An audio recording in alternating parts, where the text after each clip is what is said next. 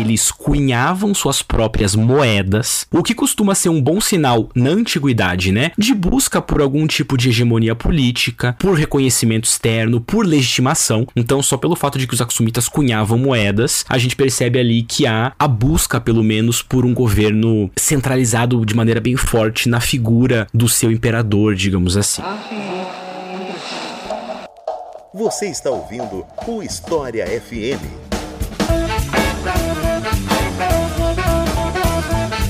Salve ouvintes do História FM, bem-vindos a mais um episódio desse podcast produzido pela Leitura Obriga História. Eu sou Eclis Rodrigues e hoje vamos falar sobre o Império da Etiópia. Séculos e séculos de história de um país super importante para a gente entender o continente africano. E para falar sobre esse assunto, novamente aqui conosco o professor Otávio Luiz, a quem eu passo a palavra para se apresentar para vocês, caso você esteja chegando agora e não conheça o Otávio ainda, está conhecendo o podcast por esse episódio, né? Então, Otávio, fique à vontade para se apresentar para o pessoal. Obrigado, Iclis. Eu começo, né, deixando minhas saudações a você e a todas e todas que estão nos ouvindo, né? Aquele clássico bom dia, boa tarde, boa noite. Vício ainda de quem estava dando aula remota até pouco tempo atrás, né? Nós voltamos às aulas presenciais recentemente. Mas como você disse, o meu nome é Otávio, eu sou professor de História da África na Universidade Federal do Paraná. Eu atuo também no programa de pós-graduação em História da mesma universidade. Já gravei alguns episódios aqui, né, Iclis, a gente já falou sobre orientalismo, sobre Rota da Seda, sobre o conflito entre os britânicos e os Zulu, sobre o Império Mongol, sobre o Império do Mali e finalmente a gente vai falar um pouquinho sobre Etiópia também. E acho que dando uma olhada nesses episódios que a gente já gravou, dá pra, né, eu posso dizer assim que o meu interesse em recortes históricos é geralmente voltado para África e para Ásia, né? São, são espaços culturais e políticos que me interessam bastante. Eu costumo trabalhar mais especificamente com uh, períodos pré-século XVI, né, o que eu costumo chamar de pré-modernidade, mas eu não gosto muito de ficar preso em cronologias, em especial porque quando a gente trabalha com temas de história da África e temas de história da Ásia, as nossas janelas cronológicas acabam ficando um pouquinho mais flexíveis, precisam ser abordadas de formas diferentes. Então eu pulo às vezes de um tempo para o outro, né, mas geralmente focado nos espaços do continente africano e em espaços da Ásia. E um dos temas que eu acho super interessante para a gente pensar quando se fala em história da África, mas em certa medida em história da Ásia também, como a gente vai ver um pouquinho, é o caso da Etiópia, né? Um país hoje, claro, né, um país africano com uma história super interessante e que eu espero que a gente consiga conversar um pouquinho sobre os desenvolvimentos históricos que levam, né, ao país que hoje a gente chama de Etiópia. Então é isso. Vamos conversar um pouco mais sobre a Etiópia depois dos comerciais.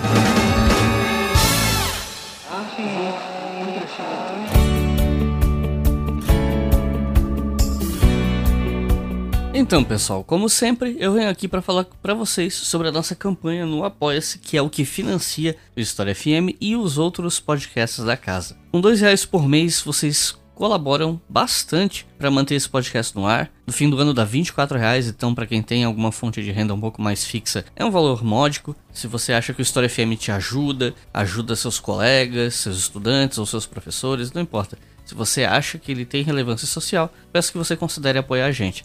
E se você apoiar com 5 reais por mês, vocês podem ouvir os episódios com antecedência.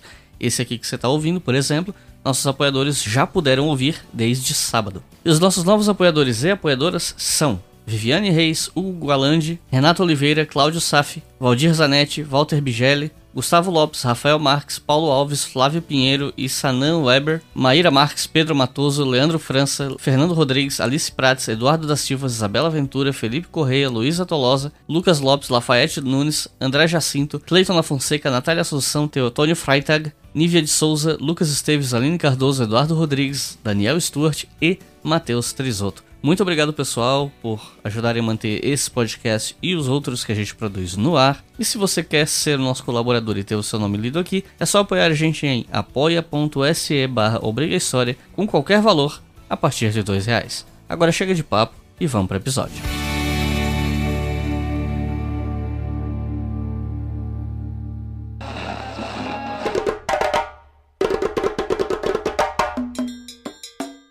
Eu queria começar essa conversa perguntando onde começa o Império Etíope. Assim como tem outras civilizações na história que são assim também, né? Esse império acaba sendo meio que uma continuidade, uma sequência de uma civilização anterior ou até de mais de uma civilização, né? Às vezes várias civilizações que a história vai fazendo com que elas confluam em um único território que se torna um império, né? E nesse caso aqui, essa ideia de derivação ela tem um contorno especial porque a gente está falando de uma região que é um local onde tem alguns dos registros mais antigos de presença humana no mundo. Mas claro, a gente não vai voltar, sei lá, em pré-história para falar, né? A gente tá falando focando aqui especialmente nessa parte da Etiópia como império. Então eu queria te perguntar quais são os antecedentes históricos da Etiópia. Bom, Nicolas, essa pergunta a gente poderia desenvolver ela em um episódio inteiro de um podcast, né? Porque como você apontou, a Etiópia tem em termos de presença humana, o espaço que a gente chama de Etiópia tem uma história extremamente rica e longa, digamos assim. Mas essa questão é, é interessante também porque, é, me preparando para conversar sobre esse assunto, né, e dando uma olhada no roteiro previamente e tal, eu me toquei que, tanto para falar do Império Etíope, que tem uma longa história, quanto desses antecedentes, etc., a gente precisa fazer vários recuos e trazer vários assuntos, e me fez pensar um pouco como que seria interessante abordar, né, de que maneira que seria interessante abordar esses temas. Então eu queria, na verdade, começar essa pergunta já dando uma espécie de linha explicativa de como vai se dar essa conversa, né? Porque pela dimensão do tema que a gente está conversando, eu acho que a gente vai acabar trabalhando mais nos aspectos gerais do que nos aspectos específicos. Tomei essa decisão também porque eu acho que tem um potencial didático mais interessante em começar, né, a pensar a história da Etiópia por elementos mais gerais, porque mesmo que a gente talvez conheça algumas coisas sobre a Etiópia ou eventualmente tenha algumas referências sobre isso, não é dos temas mais populares que a gente encontra por aí. Então, para que a gente consiga ter uma conversa assim com um bom valor pedagógico, a linha que a gente vai seguir talvez seja um pouco mais, né, voltada para esse âmbito geral. E aí voltando então para essa questão, né, pensar esses antecedentes históricos da Etiópia também nos abre espaço para entender um pouco como que o mundo pré-moderno fora da África via Etiópia. E há uma importância em pensar essa questão e a gente consegue ver isso até pelo termo Etiópia. Então, falar sobre esses antecedentes também vai abrir duas linhas de explicação. A gente pode começar conversando rapidamente sobre a origem, né, como eu comentei agora, a origem do termo Etiópia, e por outro lado também a história mais específica das sociedades e dessas estruturas políticas que vão se sucedendo ali na região africana do Mar Vermelho e do Chifre da África, que hoje coincide com a Etiópia, que mais tarde vai coincidir com o Império Etíope, uh, e de vez em quando incluem também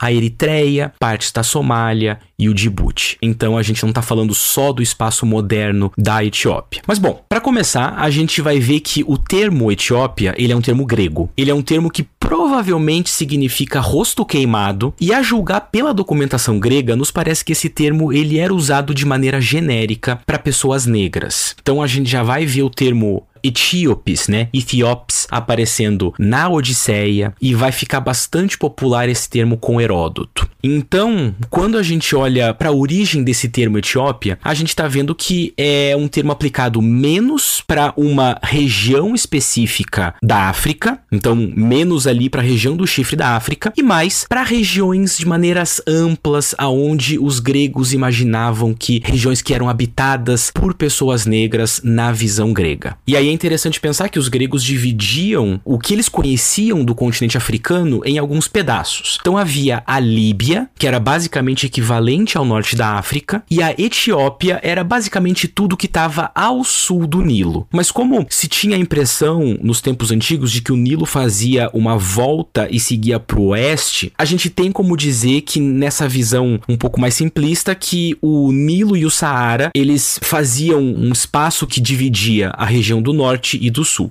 Norte, Líbia, Sul, Etiópia. Então, o que a gente chamaria hoje de África ao sul do Saara, ou África subsaariana, seria como um todo a região que os gregos chamavam de Etiópia. Ou seja, um designador geral para terras africanas habitadas por pessoas negras. E aí, com o tempo, outros termos vão sendo aplicados em consonância com esse termo etíope. Então, de novo, etíope significando uma pessoa negra e Etiópia significando as regiões do que a gente chamaria de África Negra. Com o tempo vão surgindo outros termos como como Kush ou Kushita, que na verdade era uma estrutura política da região da Núbia, que era um reino, uma região que ficava ao sul do Egito e que hoje coincide mais ou menos com o Sudão, mas as fontes greco-latinas vão e bíblicas também, né? Porque a Etiópia, enquanto um termo geral, também aparece bastante nos textos bíblicos. Então, Cush, Cushitas, Etiópia, etíopes, tudo isso vai se misturando de alguma maneira ao que a um designador para certas regiões da África Negra. Junto com esse termo Etiópia, um outro termo mais ou menos exógeno que a gente vê ser aplicado também aos antecedentes históricos do Império Etíope é Abissínia, né? E talvez muita gente já tenha ouvido falar de Abissínia, talvez muita gente ache que Abissínia era o nome antigo da Etiópia, né? Antes do período de fim do Império no século 20. Mas Abissínia também é um termo antigo, só que ele é um pouco mais específico às regiões do que hoje é a Etiópia, e ao contrário do termo Etiópia, ele não tem origem grega. Ele parece ter surgido internamente às populações que habitavam o chifre da África de uma palavra chamada Rabeshet. Rabeshet talvez fosse um conjunto étnico de populações dessa região, mas os árabes que transitavam bastante pela região do Mar Vermelho, do Oceano Índico, vão adotar esse termo e cunhar é, uma, uma palavra para designar a região como um todo, os povos dessa região, que era Al-Habash. E Al-Habash passa a ser latinizado como Abissínia. Então, a gente tem, ao longo de um certo curso histórico, uma série de termos que hoje a gente percebe que vão sendo paulatinamente aplicados à Etiópia e às sociedades etíopes, mas que surgem de formas um pouco mais generalistas. E aí a gente poderia pensar, depois de fazer essa breve explicação dos termos, por que, que a gente chama então a Etiópia de Etiópia? Quando é e por que que é que esse termo grego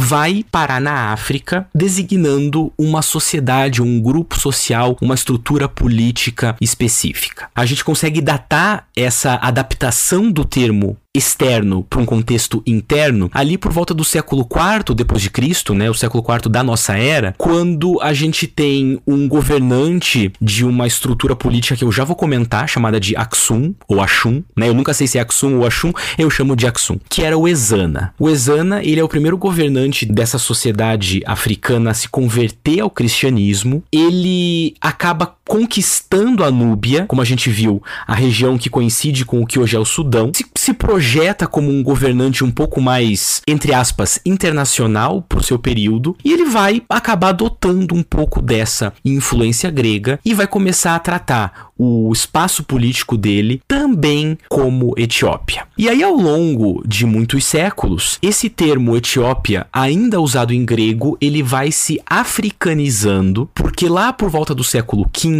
há um texto escrito em Guês, que é a língua cerimonial das várias sociedades etíopes, chamado de Machafa Aksum, ou livro de Aksum. E nesse texto, que é uma espécie de mito de origem, né? A gente vai falar sobre isso um pouco mais à frente.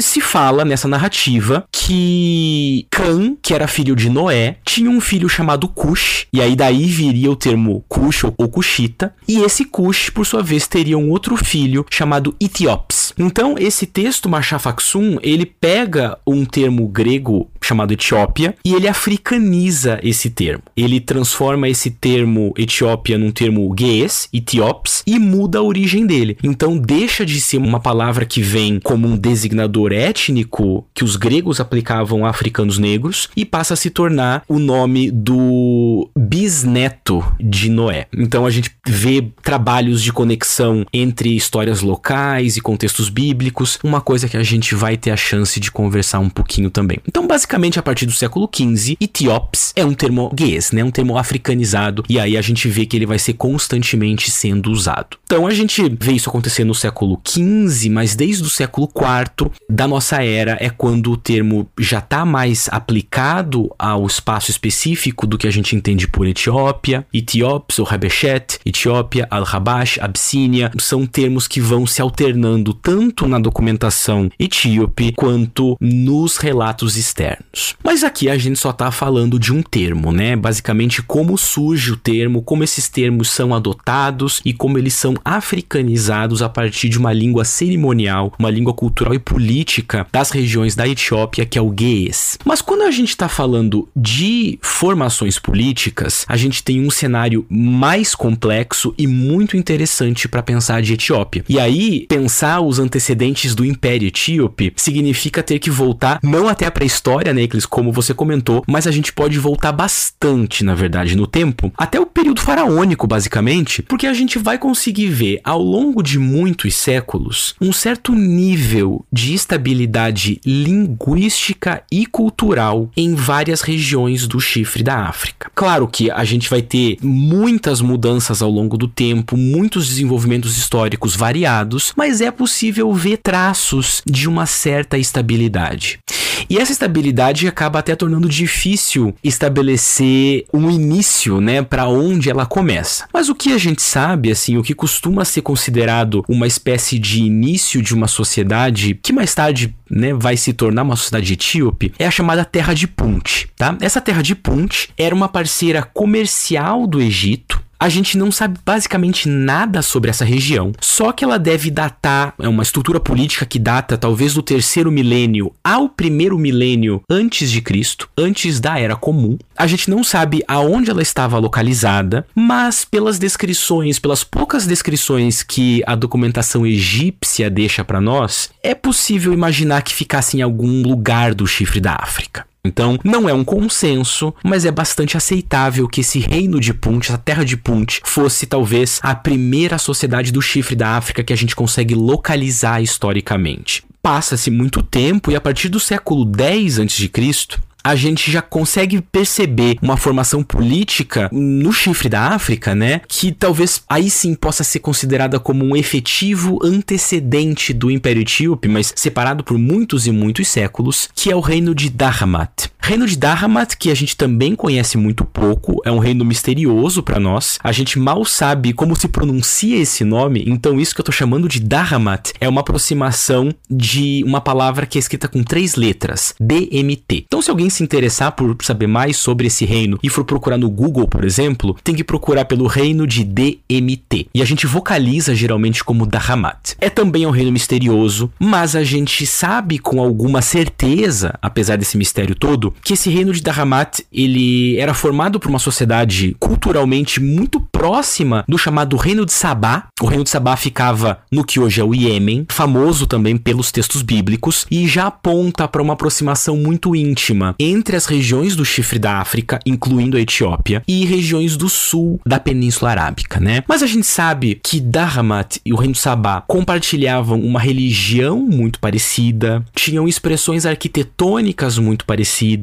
tinham idiomas muito próximos, e basicamente o que separava Dahramat e Sabá era o Mar Vermelho. E fora dessa aproximação, a única coisa assim que a gente conhece um pouco melhor desse reino de Dahramat, que a cidade principal, uma espécie de capital de Dahramat, ficava aonde hoje é Ierra, né, que é na região de Tigré, no norte da Etiópia, e lá havia um templo dedicado a uma divindade lunar chamada Al-Makar, né? Então, é mais ou menos esse o limite do que a arqueologia nos mostra sobre o reino de Dahramat. E por meio dessas evidências arqueológicas também, a gente percebe que esse reino ele existe de forma organizada por mais ou menos 500 anos. Então, entre 900 e 400 antes da Era Comum, por volta de 400 esse reino vai desaparecer. A gente não sabe quais grupos vão dominar ali o norte da Etiópia politicamente até o século I da nossa era. Quando vai surgir uma organização política, aí sim, muito famosa e certamente muito bem conectada ao Império Etíope, que é o que a gente chama de Império de Aksum. Eu particularmente não veria problema nenhum em definir que a sociedade aksumita, ela seria uma espécie de raiz efetiva de vários dos elementos históricos e culturais que que hoje a gente entenderia como sendo definidores de uma espécie de identidade histórica etíope. É, por exemplo, nesse período de Aksum, que vai do século I até o século X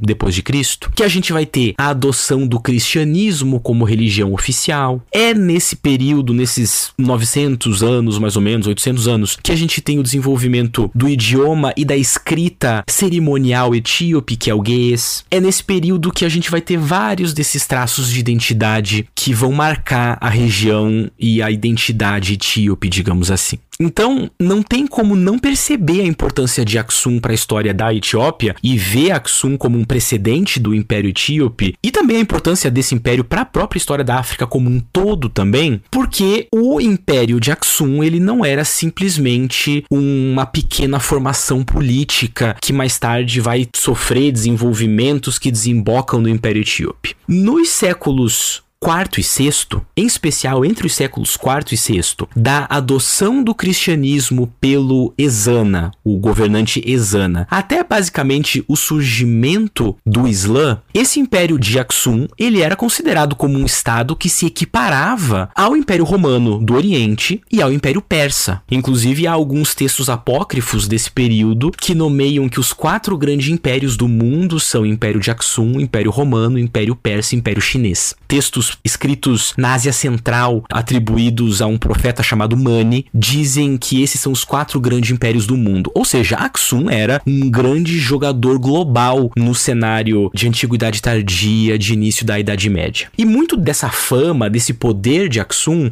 vinha do fato de que eles controlavam o comércio do Mar Vermelho para o Oceano Índico e até para o Mediterrâneo antes do surgimento do Islã, especialmente, né? Através de uma cidade portuária chamada de Adulis. E a gente tem como ver o peso histórico de, de Aksum, a relevância já que esse antecedente histórico tem, pegando, por exemplo, o seu governante mais famoso, que é chamado de Caleb Ela Asberra, mais conhecido como Caleb. Caleb, ele era cristão, porque ele é um sucessor né, é um dos sucessores de Ezana, o primeiro governante a se converter. Só que o Caleb, ele é canonizado e hoje ele é considerado santo em várias tradições cristãs. Inclusive, houve no período do Brasil colonial um culto muito importante do Caleb, porque ele fica conhecido como Santo Elesbão. É a latinização do nome Ela Asberra, é o Santo Elesbão. Como um dos poucos santos africanos, ele era cultuado por pessoas escravizadas junto com Santa Ifigênia, por exemplo, né, que foi uma princesa de Aksum antes do próprio Caleb. Então, na Bahia, por exemplo, existem igrejas do período colonial que têm imagens de Santo Elesbão e de Santa Ifigênia. E é interessante pensar que Santo Elesbão foi um governante do famoso Império de Aksum, né? Então a gente vê como há uma certa permanência histórica, né? Aksum vai começar a perder um pouco do seu poder econômico com o surgimento do Islã no século século VII, né? Por conta do domínio árabe muçulmano de várias regiões do Mar Vermelho, vai haver um declínio político. E provavelmente ali por volta de 960, a capital de Aksum, chamada de Aksum, a cidade de Aksum é que dava o nome para esse império, ela vai ser saqueada por uma rainha provavelmente judia ou talvez até muçulmana chamada Gudit. Uma rainha semi-histórica, digamos assim, né? Mas seja como for, depois desse saque vai haver um enfraquecimento ainda maior. E aí no século X, os governantes aksumitas vão ali perder todo o seu poder político. A gente vai entrar num pequeno período de desagregação político-social social que a gente também não conhece muito bem, mas sabe que vai até os séculos 11 ou 12, a datação aqui é um pouco difícil, e nesse momento vai ascender ao poder uma dinastia que vai ficar conhecida como Zagwe, que foi fundada por um governante. O fundador da dinastia Zagwe é um governante chamado Maratakla Haimanot. O poder do Izagwe, ele vai até o século 13 e aí a gente vai entrar no que efetivamente talvez nós possamos chamar de Império Etíope, que é chamado de período Solomônida. É o período que se estende do século 13, de 1270 até 1974. Então são, bem dizer aí, 700, 800, né? A minha matemática tá ruim aqui, mas são basicamente 800, 700 anos de período entre aspas solomônida, né? Por que solomônida? Porque esse nome, esse termo solomônida, ele deriva de uma crença colocada pelo primeiro governante Solomônida e Ekuno Amlak, quando ele derrota os governantes Zagwe em 1970 e ele vai estabelecer a ideia de que ele era um descendente direto de Salomão, o personagem bíblico. Então, por isso, os Solomônidas. Então, esse período é o que a gente costuma oficialmente chamar de início do Império Etíope. Mas nós temos aqui, então, como antecedentes, primeiro uma questão etimológica, né? Uma série de termos como Etiopes em grego, Abissínia, Al-Rabash, termos que vão sendo aplicados a diferentes regiões. Com o tempo, a partir do século IV, vão estabelecendo especificamente a designação por que a gente conhece como Etiópia. E nessa região, nós temos algumas sociedades relevantes, muito importantes historicamente, como Punt, lá voltando para o período do terceiro milênio antes de Cristo, basicamente. Nós temos o reino de Dahamat, nós temos o império de Aksum, e aí entre Aksum, Zagwe e o período Solomônida, a gente tem uma linearidade política um pouco mais perceptível. Tanto o Zagwe como os Solomônidas vão também se dizer descendentes dos governantes aksumitas, né? Então, aqui então entre Aksum, Zagwe e Solomônidas, talvez a gente tenha um bom espaço histórico para pensar os antecedentes do Império Etíope. Thousands of refugees fled Europe to South America after the Second World War. Hiding among them were top ranking Nazi war criminals. E onde algo mais próximo do que a gente entende por Etiópia começa? Essa é uma questão também, né, que abre espaço para algumas respostas, porque a gente teria, digamos assim, uma resposta oficial e a gente teria uma resposta um pouco mais complexificada em termos de avanços históricos, né? Então, oficialmente, me parece que a gente pode entender que a Etiópia vai se iniciar justamente com os Solomônidas no século XIII. Então, talvez Yekunu Amlak, primeiro governante solomônida, possa ser considerado o precursor de uma versão mais próxima de Etiópia do que a gente entende hoje. Por quê? Porque para a historiografia, essa mudança política dos Zagwe para os Solomônidas vai de fato marcar a fundação de uma entidade que a gente pode chamar, até pelas fontes internas, de Império da Etiópia. Em especial no século XV, o termo fica mais comum, mas, é, mas a, a estrutura política se forma no século XIII, com bases anteriores, mas se forma no século XIII. Então, de forma muito oficial, começaria aí nos, com os Solomônidas, né?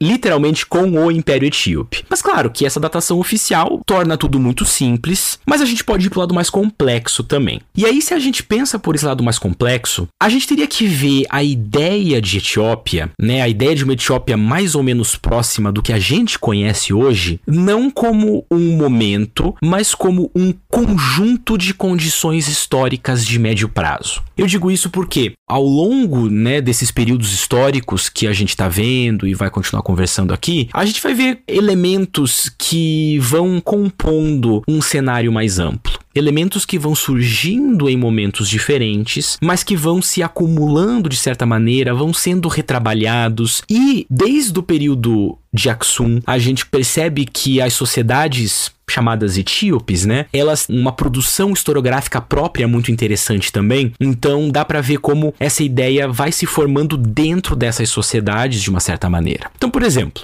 período de Aksum, ele não é só formativo, como ele é constantemente lembrado como uma influência política, cultural para os espaços posteriores, né? Então, o cristianismo que vai começar com os Aksumitas pode ser visto como um traço fundamental de uma ideia de Etiópia, que inclusive tem a sua própria igreja, né? A gente vai ter a chance de falar um pouco sobre isso também. Esse cristianismo que é tão importante para os Solomônidas, ele não surge no século 13 ele surge com os Aksumitas, né? Lá com nosso amigo Ezana de Aksum, por volta de 330, 340. E desde então, essa religião é central para o contexto político etíope. Então aí a gente tem um primeiro traço desse processo, né, desse conjunto de elementos. E é interessante também pegar essa transformação do cristianismo na Etiópia, nos espaços da Etiópia, como um aspecto importante de identidade e de formação de uma ideia política, cultural de Etiópia, porque esse cristianismo vai servir como legitimação política também. Nós temos, por exemplo, lá pelo século 14 e 15,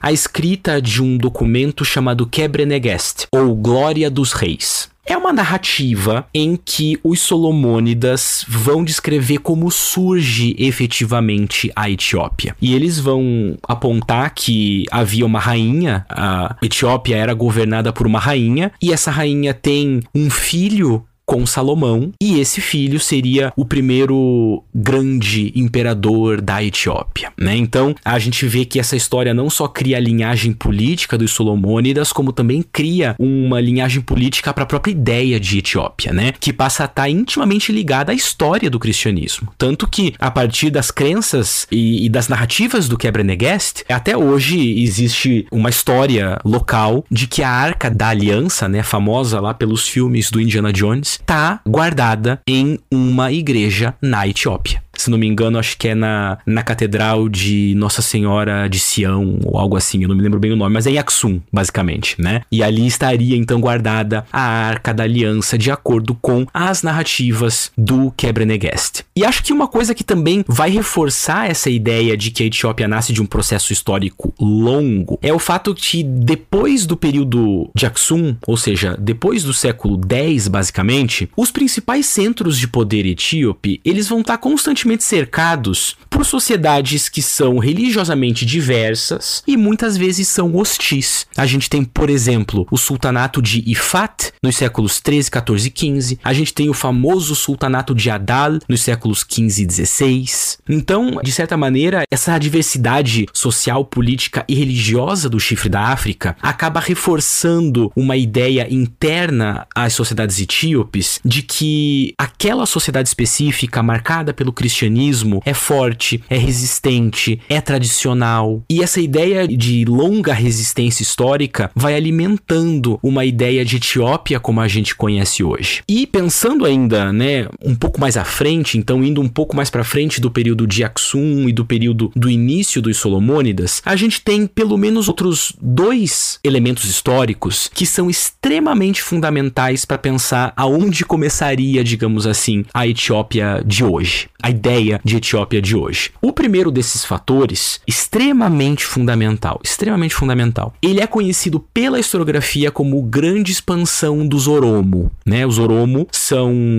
um conjunto étnico muito presente no país Etiópia hoje, né? E essa grande expansão Oromo se refere a um longo processo histórico que começa ali no século XVI, mas tem um grande ápice no século XVII, em que esses Oromo vão sair ali do que mais ou menos hoje é o sul da Etiópia para ocupar regiões do leste, do centro e do oeste do que hoje é a Etiópia. Isso acontece justamente no momento muito crítico em que os etíopes têm um conflito bastante acirrado com o sultanato de Adal, é a chamada Jihad, né? A gente vai ainda falar um pouquinho sobre isso. E no conflito entre muçulmanos e cristãos, esses Oromo, que tinham uma religião própria, monoteística, digamos assim, mas ainda não eram nem cristãos, nem muçulmanos, etc., é, eles avançam por conta da sua cultura militarista também, dominam várias regiões. E se a gente pensar que hoje eles são a principal etnia etnia etíope, né? 50% da Etiópia é etnicamente dividida entre os Oromo e os Amara, então as duas principais etnias etíopes, né? A gente percebe como esse movimento social, migratório, político dos Oromo, que acontece em especial no século 17, mas a gente já pode ver no século 16, como ele é importante para cunhar essa imagem do que a gente entende por Etiópia, né? E o último elemento que eu queria trazer aqui é a fundação da primeira primeira grande capital do Império Etíope chamada Gondar, tá? Porque até 1635, quando o imperador Fasilides funda Gondar como capital, tem um castelo em Gondar até hoje, um castelo muito bonito, inclusive, uma coisa queria muito poder visitar Gondar e ver esse castelo ao vivo. Mas enfim, o Fasilides funda essa cidade como capital em 1635. E até esse momento, a corte do imperador etíope era meio que itinerante. É, é, mudava todo ano, era um acampamento, na verdade, que mudava todo ano por dentro de províncias etíopes. Então, se a gente pensar que a capital, ela. Uma capital sedentária, digamos assim, afundada em 1635, a gente poderia ver que esse aqui é um bom ponto também para pensar uma Etiópia um pouco mais moderna. A gente vai ter a fundação de uma outra capital no século XIX, depois a gente vai ter a fundação da capital atual, que é Addis Ababa, a gente chama em português de Addis Abeba. Então, a gente consegue ver vê vários momentos que são muito marcantes e que representam o culminar de certos processos, né? Então por isso que eu digo, oficialmente o Império Etíope, que vai gerar o que hoje nós conhecemos por Etiópia, começa no século 13. Mas, de maneira mais complexa, a ideia de Etiópia se forma nesse conjunto de movimentos marcados por alguns aspectos mais específicos. E como é que era o sistema de governo na Etiópia em diferentes momentos da história? Ele chegou a ser um império mesmo em algum momento? Ou esse nome de império a gente dá por uma convenção?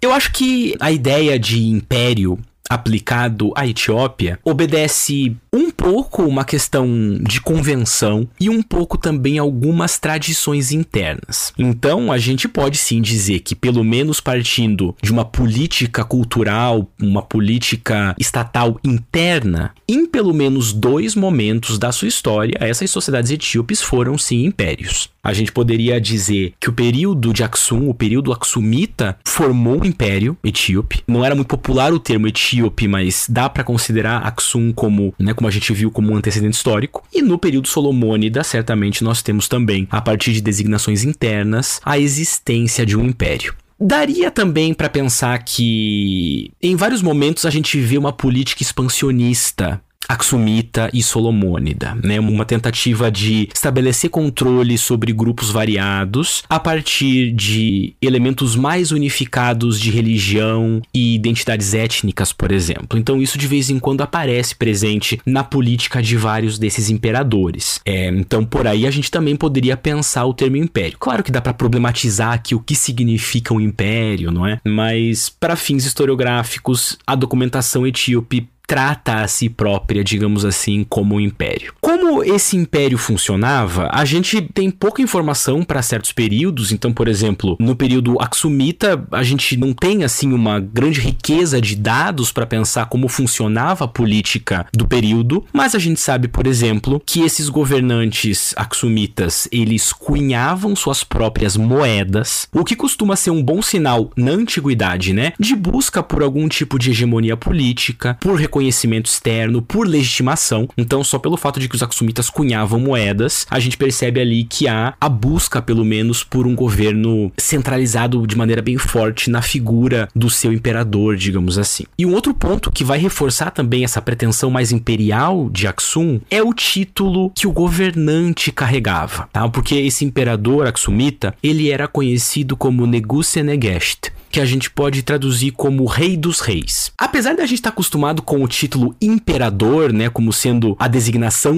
de um governante imperial, a gente vai ver que era muito comum em vários espaços considerados imperiais, como no mundo persa, como lá na antiguidade entre os assírios, etc., o título de Rei dos Reis. Rei dos Reis denota sempre a tentativa de legitimar uma certa hegemonia política. E a gente percebe isso em Aksum. Né? Então, o Negusenegest é o rei dos reis de Aksum. Então ali a gente já vê um pouco dessa pretensão imperial. Aksumita, por exemplo, que também é perceptível nos séculos 4, 5 e 6 em especial, porque é o momento em que os Aksumitas se expandem e inclusive chegam a conquistar o sul da Arábia. Então por um breve período, os, o que hoje é o Iêmen fez parte do Império Aksumita. Né? Me parece que por meio de cunhagem de moedas, da titulatura, das pretensões hegemônicas, das estratégias expansionistas, a gente poderia ver o período Aksumita o Império de Aksum efetivamente como um império, né, pelo menos para fins de compreensão histórica. Quando a gente avança para o período solomônico,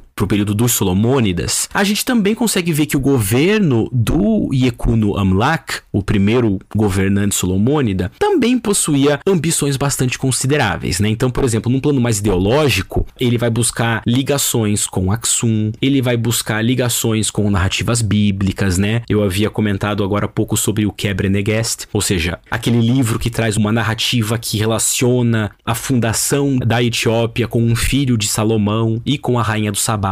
E aí então nesse período mais considerado bem entre aspas medieval, né, que é o período solomônida, não gosto muito de aplicar o termo medieval para espaços fora da Europa, mas para fins pedagógicos aqui para a gente se localizar, né? A gente também vê que nesse período mais entre aspas medieval do período solomônida, vai haver uma pretensão de tornar a igreja cristã etíope, que nesse período talvez a gente não possa chamar de especificamente etíope ainda, mas mas vai se notar a busca por uma certa autonomia, uma tentativa de se colocar como uma corrente cristã mais global. A gente vê muito bem isso no século XV, com um dos famosos sucessores de Yekuno Amlak, chamado de Tsara Yacob. Né? O Tsara Yacob ele manda cartas para governantes europeus, ele participa, ele, ele, pelo menos ele participa uma vez de debates e concílios cristãos. No período do Tsar Yacob, que a gente vê então essa tentativa de expansão mais global, também surge um documento legal chamado de Fetenegest, a Justiça dos Reis, que estabelecia uma série de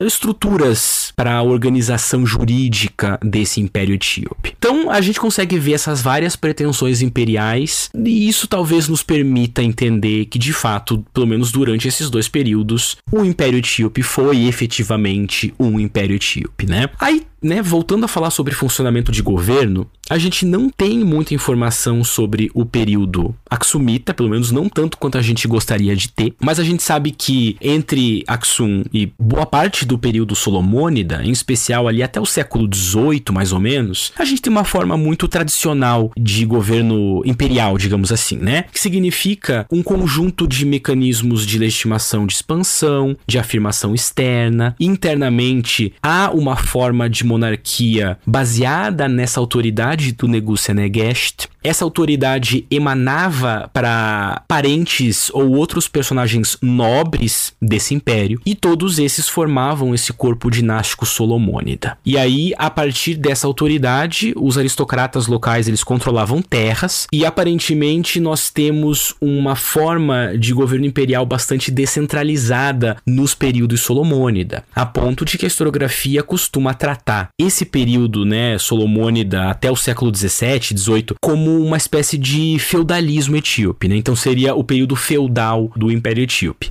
Também não gosto desse termo porque não nos ajuda a entender essa estrutura, essa divisão de poder e de terras entre o imperador, o Negushta-Negest e os aristocratas, mas a gente percebe então que havia um certo nível de descentralização. É muito importante que a gente se lembre dessa descentralização de autoridade, de autoridade que emana, porque isso vai ter impactos mais à frente. Mas talvez seja um dos grandes traços do funcionamento político etíope durante esses chamados períodos imperiais. E como é que funcionava a economia e as relações sociais entre as classes dentro desse império? Ela chegou a, a ser alvo de tráfico de escravos, por exemplo, quando a gente pensa que a África, boa parte dela, né, acabou virando vítima de tráfico de escravos, pensando aqui para além da própria escravidão interna que existia, mas eu pensando aqui tráfico, né? Ela chegou a ser alvo de tráfico de escravos e como é que era a economia ali, a, a vida cotidiana, enfim.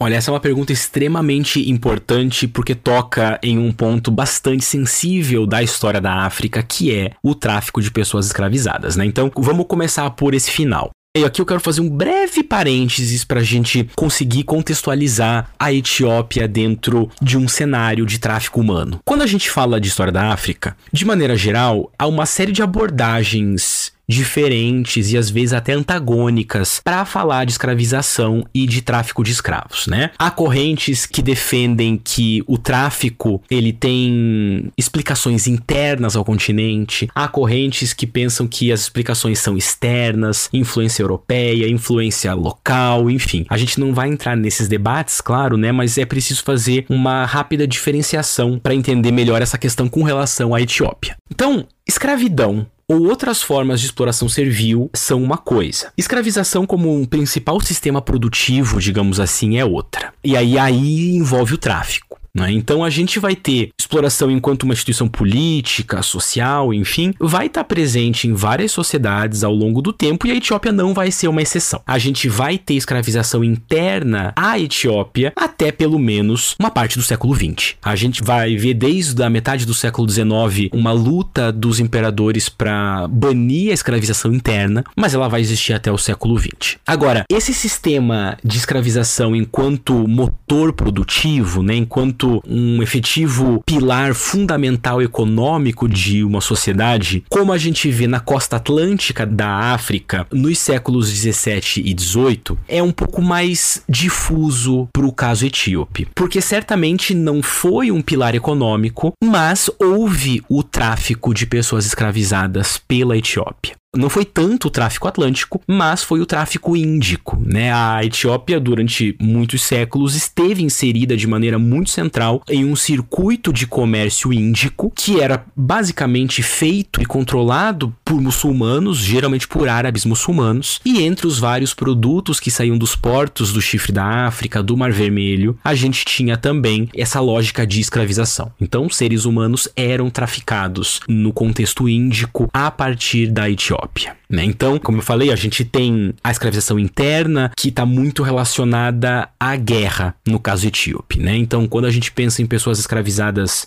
internamente, a gente geralmente está pensando em prisioneiros de guerra, em populações que foram subjugadas. Né? A gente vai ver que em todos os momentos da sua história, não é muito diferente de outros impérios, né? mas em vários dos, dos momentos da sua história, a Etiópia vai estar tá em conflito com inimigos maiores, com sociedades menores. Isso vai sempre gerar um contingente de pessoas que são aprisionadas e que posteriormente são escravizadas, né? Então a gente tem aquela clássica situação em que quando tem um conflito, os perdedores desse conflito são tomados como prisioneiros e vão estar sujeitos a uma exploração dentro da sociedade vencedora e vão ter os seus direitos alienados. Então a gente vai ver que há quase que um segmento social específico dentro do Império Etíope, conhecidos como Bária, e esses Bárias são basicamente pessoas escravizadas, né? Então havia uma preponderância preponderância do uso interno da exploração do trabalho. E mesmo que a gente consiga ver tanto essa exploração quanto o tráfico, índico em especial, presente em várias etapas da história da Etiópia, talvez o crescimento, assim, o ápice do tráfico, a gente vai ver no século XIX, justamente, como acontece. Esse é um fenômeno que aqui acontece entre várias sociedades africanas. Por quê? Porque quando a gente tem uma paulatina proibição do tráfico atlântico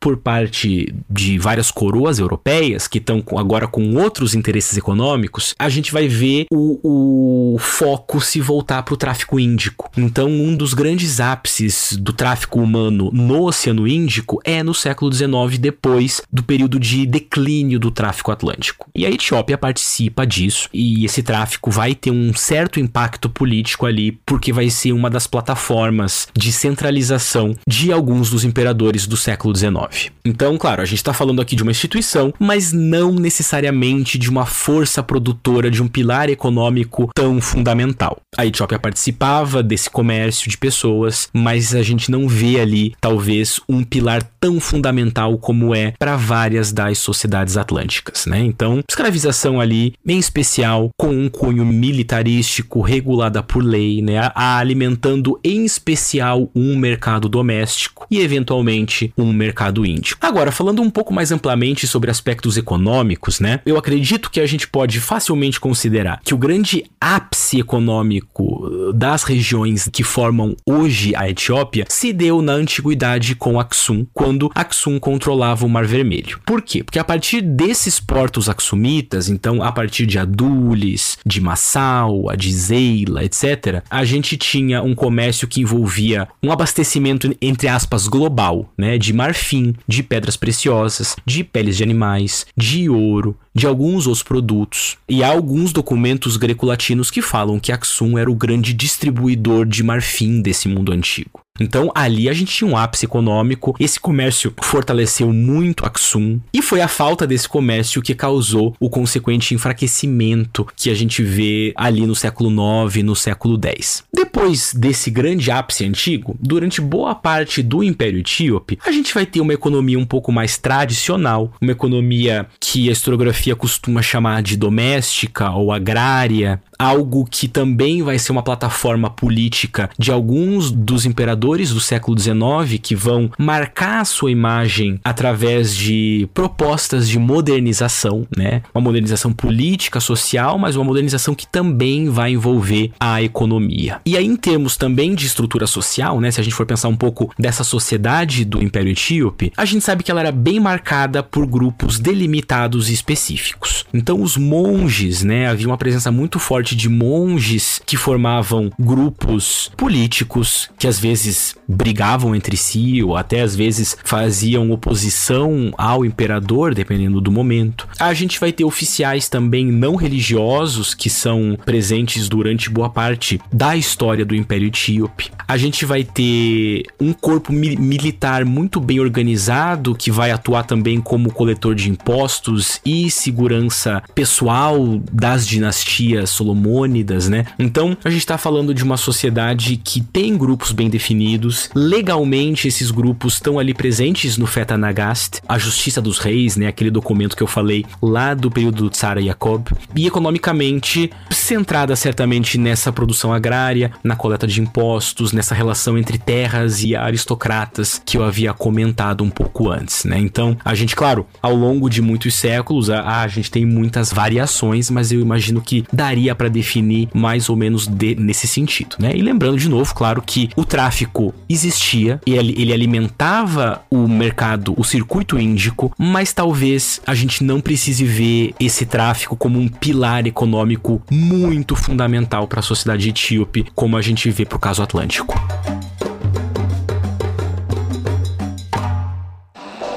Você está ouvindo o História FM.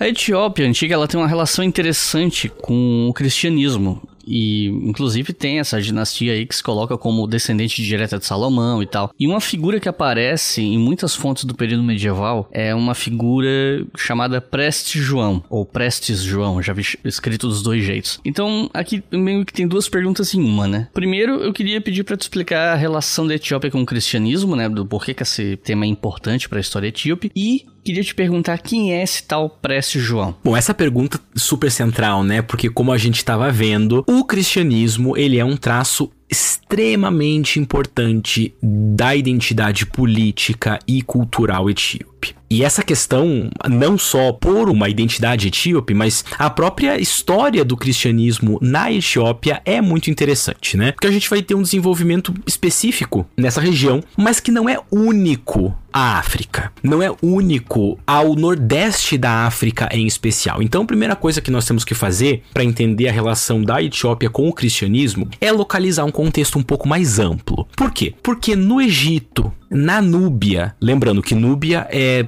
mais ou menos o que hoje é o Sudão. No Egito e na Núbia, o cristianismo se desenvolve de maneira muito intensa. Também, nós vamos ter reinos cristãos na Núbia até o século XV, se não me engano. Assim, é, durante muito tempo, o cristianismo vai estar presente na Núbia também. Vai estar presente sempre no Egito. A gente tem a Alexandria ali como uma cidade representante de um cristianismo muito antigo e muito importante. Isso nos revela o quê? Primeira coisa, nos revela o trânsito humano e cultural que existia no chifre da África, no Nordeste africano, desde muito tempo. Né? Então, às vezes, nós temos uma imagem um pouco estereotipada de que a África tem um isolamento político histórico muito grande até o século XIX. Em várias regiões não é o caso, né? E o cristianismo presente no Egito, na Núbia, em Aksum é um bom exemplo de como havia um trânsito humano e cultural muito importante. Isso nos leva ao primeiro governante, né, de novo, Ezana, primeiro governante a adotar o cristianismo entre os espaços ali do que nós chamamos de Etiópia. Ele adota por motivos variados. Pode ser que tenha sido para tentar se aproximar dos impérios do Mediterrâneo, pode ser que tenha sido uma influência cultural, enfim, né? A gente tem vários motivos que poderiam ser discutidos, mas o fato é que desde ali do século IV a religião cristã vai ser um símbolo dos grupos, em especial dos grupos dirigentes. Então, a gente vai ter práticas populares de cristianismo, claro, mas os territórios etíopes diminuem e crescem ao longo da sua história. Então, às vezes, nós estamos falando da incorporação de sociedades não cristãs, como o caso dos Oromo, por exemplo. Fica mais fácil pensar esse, esse cristianismo também na sua dimensão política, ou seja, um traço definidor das aristocracias, dos imperadores etíopes. Aí, algo que vai reforçar ainda mais essa imagem política cultural do cristianismo é o surgimento do Islã, porque o Islã vai se espalhar paulatinamente, mas com constância, né, assim, com substância, digamos assim, desde o século VII até o século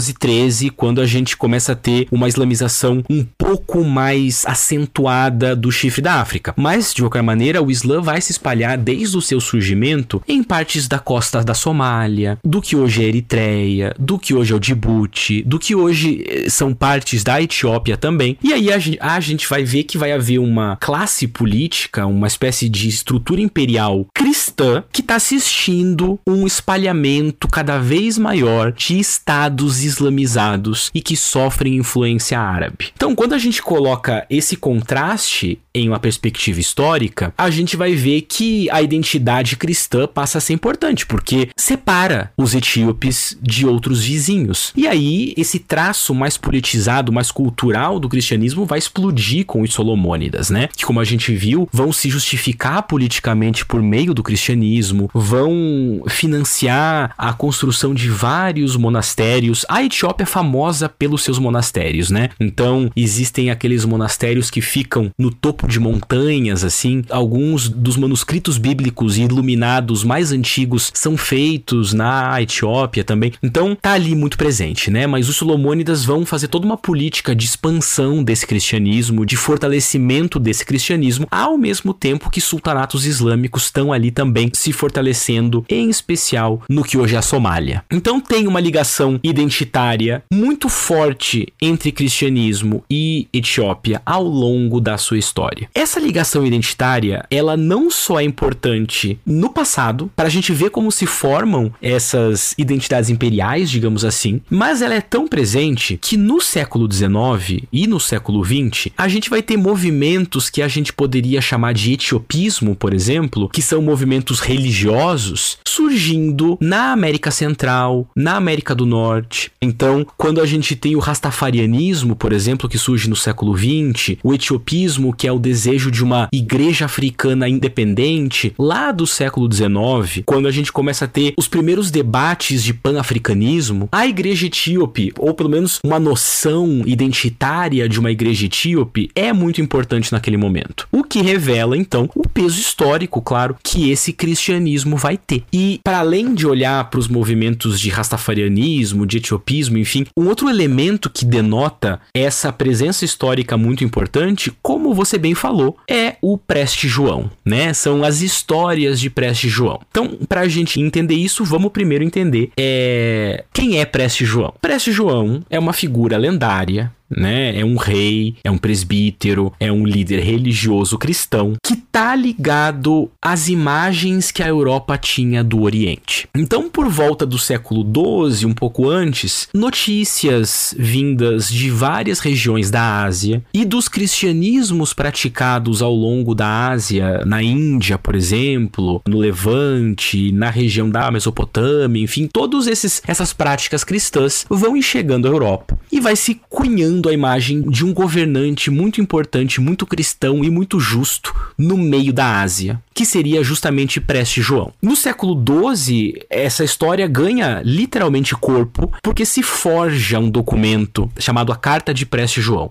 Tem muita gente que fala que esse documento é de fato original, assim, é um documento real, mas enfim, é uma forja. E a partir desse ponto, Preste João se torna uma figura emblemática para os europeus, que vai ser aplicada a espaços considerados exóticos. Então, Preste João, ele meio que ele é um reflexo de uma visão de mundo ocidental europeia em um período em que a Europa ainda não conhece esse mundo, né? E cria várias imagens míticas, estereotipadas enfim, da Ásia, do chamado Oriente, e o Preste João vem para criar um certo senso de possível familiaridade. Tanto que essa lenda cresce no século XIII, depois das viagens de Marco Polo. No século XIV, muita gente começa a achar que Preste João é, na verdade, o Khan mongol. Então, o imperador mongol é, seria, quem sabe, Preste João. Mas entre o século XIV e XV, começam a ligar a figura de Preste João, né? Os europeus começam a ligar a figura de Preste João à Etiópia. Por quê? Porque a Etiópia é vista como exótica, porque a Etiópia é cristã, porque desde pelo menos Sara Jacob, lá no século XV, os etíopes estendem o contato aos europeus, então começa a haver uma ligação mais estreita. E a Etiópia é uma das regiões que, na visão geográfica arcaica greco-latina, que orienta a visão geográfica de uma boa parte do pensamento geográfico europeu, a Índia poderia ser tanto a Índia, quanto a Arábia, quanto a Etiópia. Não é à toa que lá no século XVI, XVII, XVIII, nós temos Índias orientais, Índias ocidentais. Né? Então, Índia é meio que um termo exótico também amplo, do mesmo jeito que Preste João é um governante cristão de um território distante. Então, no século XV é que a gente vai ver a relação de Preste João com a Etiópia, justamente por conta dos contatos que crescem entre Etiópia e algumas coroas europeias. E quando Tsara Yakub ele participa de um concílio na Itália, ou enfim, ele manda representantes, ele passa a ser tratado como Preste João. E a gente percebe que os dignatários etíopes não entendem por que estão chamando Tsara Yakub de Preste João, mas a coisa pega e a partir dali todo imperador etíope basicamente vai ser tratado como Preste João. No século XVI,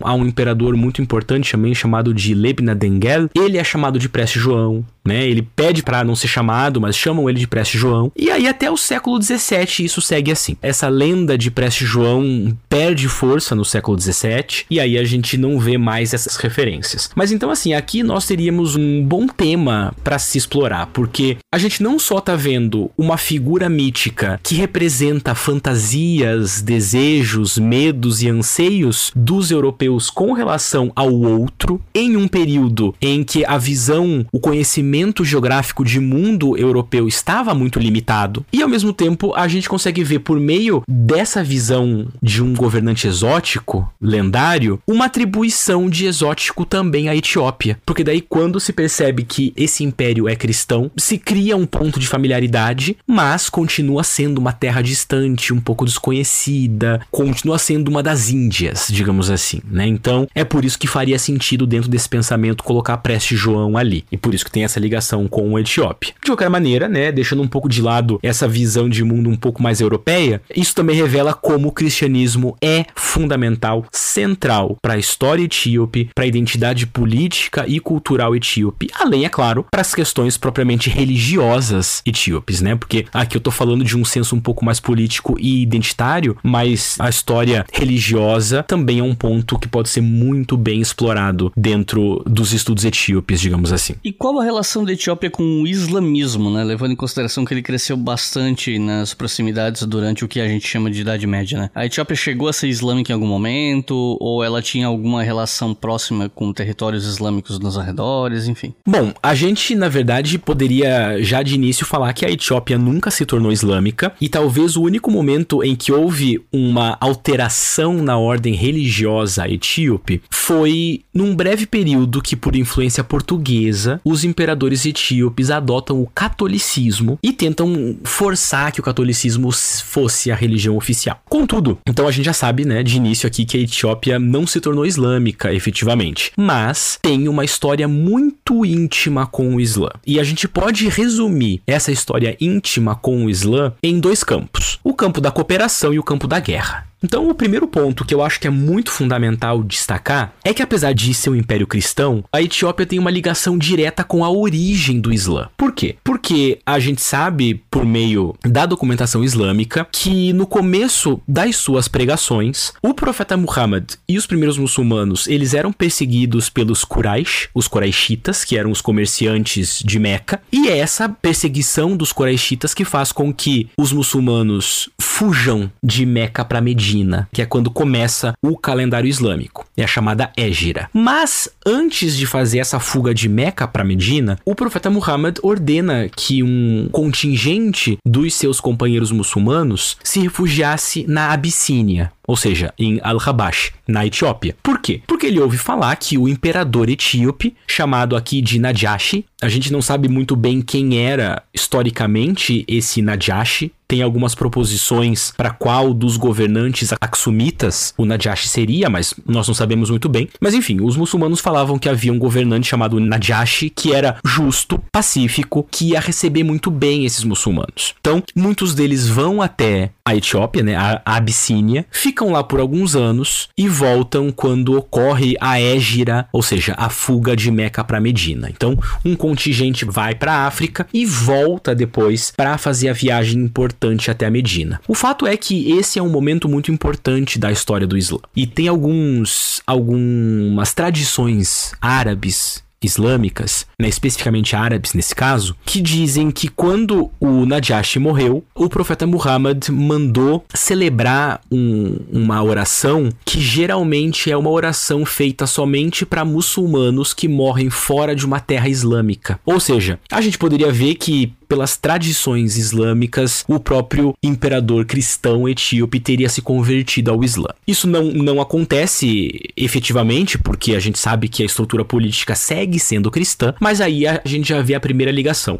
Ligação histórica fundamental, direta com a origem do Islã. Depois, a gente vai vendo os conflitos surgindo. Então, conflitos que surgem, claro, de maneira quase que natural por conta do cenário geopolítico, digamos assim, do chifre da África. Então, por exemplo, os Solomônidas, eles vão ter uma relação instável com o Islã, porque quando eles assumem o governo ali no século 13, a gente tem o Islã presente em duas formas ao redor da Etiópia. Os sultanatos que estão se formando na costa, então estruturas políticas mais fortes e comunidades menores, né, politicamente menores, mas no interior hum, do chifre da África. Essas comunidades menores eram formadas tanto por muçulmanos quanto por judeus, judeus chamados de falacha, quanto por praticantes de religiões locais tradicionais. Mas haviam muitos muçulmanos, então eventualmente a Etiópia entra em conflito com essas sociedades menores, de vez em quando entra em conflito com as sociedades maiores, mas quando a gente chega no século XVI, talvez venha o momento em que a gente consegue ver o verdadeiro choque entre o Império Cristão Etíope e um grande sultanato muçulmano, que era o sultanato de Adal. Porque no século XVI, peace. A gente tem o surgimento de um personagem em Adal que fica ali ao sul da Etiópia, né? Então fica mais para a costa da Somália. A gente tem o surgimento de um personagem, né, chamado de Ahmad ibn Ibrahim al-Ghazi, chamado popularmente de Ahmad Gurei ou de Ahmad Gran. Ele foi um líder militar do sultanato de Adal e entre 1529 e 1543 ele fez uma jihad muito intensa contra a Etiópia que é chamada nesse período de Futu al-Habash, ou a conquista da Abissínia. Então esse a gente vai ver conflitos ao longo do tempo, conflitos diretos, indiretos, por conta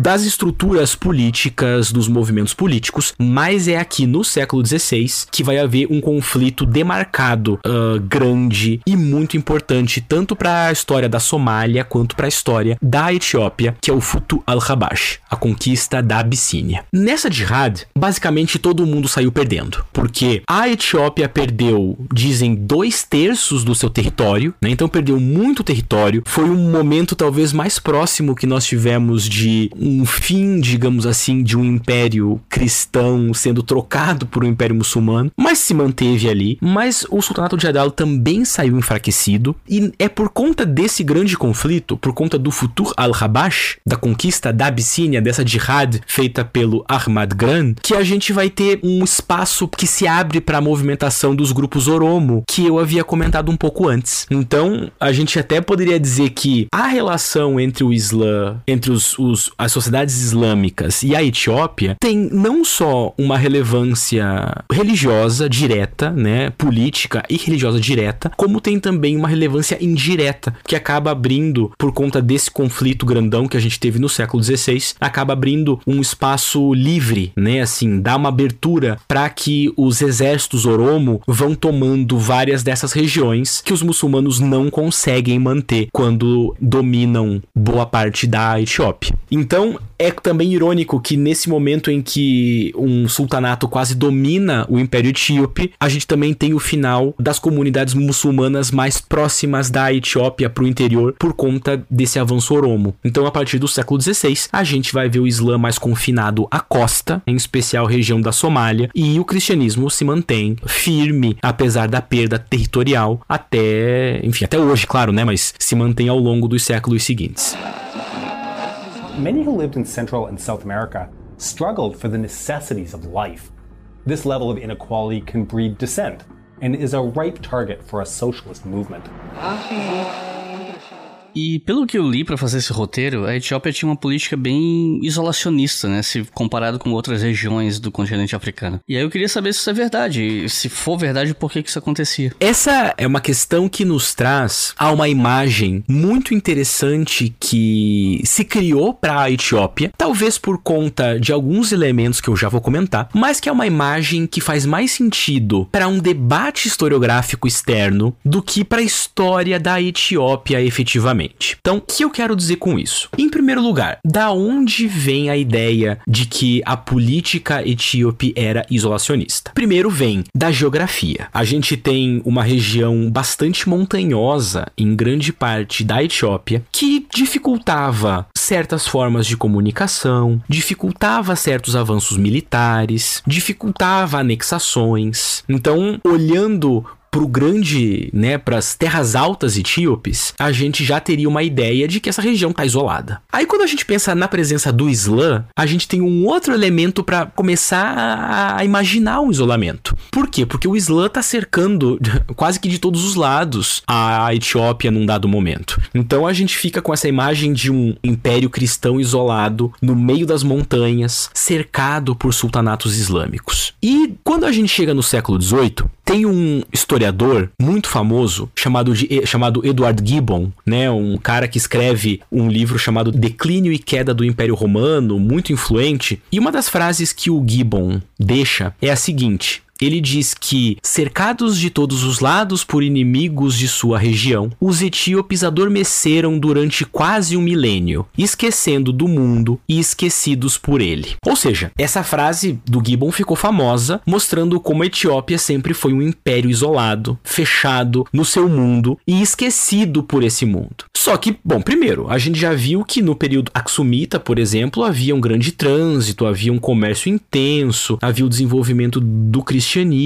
No período Solomônida, a gente vê pretensões imperiais que são expansionistas, a gente vê contatos uh, entre os etíopes e as várias comunidades muçulmanas do chifre da África e de outras regiões. A gente viu que a Etiópia era presente o suficiente no pensamento europeu para que Preste João fosse considerado como um rei etíope. A gente viu que Tsara Jacob tentou participar, que já no século XV a gente vê uma tentativa de crescimento global, digamos assim, do cristianismo etíope. Então, como que a gente pode pensar que essa frase do Gibbon e essa imagem de uma Etiópia isolada faz sentido com o que a gente já viu? E aí a gente chega em um momento muito pontual da história da Etiópia, que é um período conhecido como Tsemene Mesafint. É um período que vai de 1769, mais ou menos, até 1855. Esse Tsemene Mesafint traduz-se como a Era dos Príncipes ou a Era dos Juízes, em referência aos livros do Antigo Testamento, de reis, juízes, etc. É um período de conturbação política e é um período que vai causar um momento efetivo isolamento da Etiópia. Então, em 1769,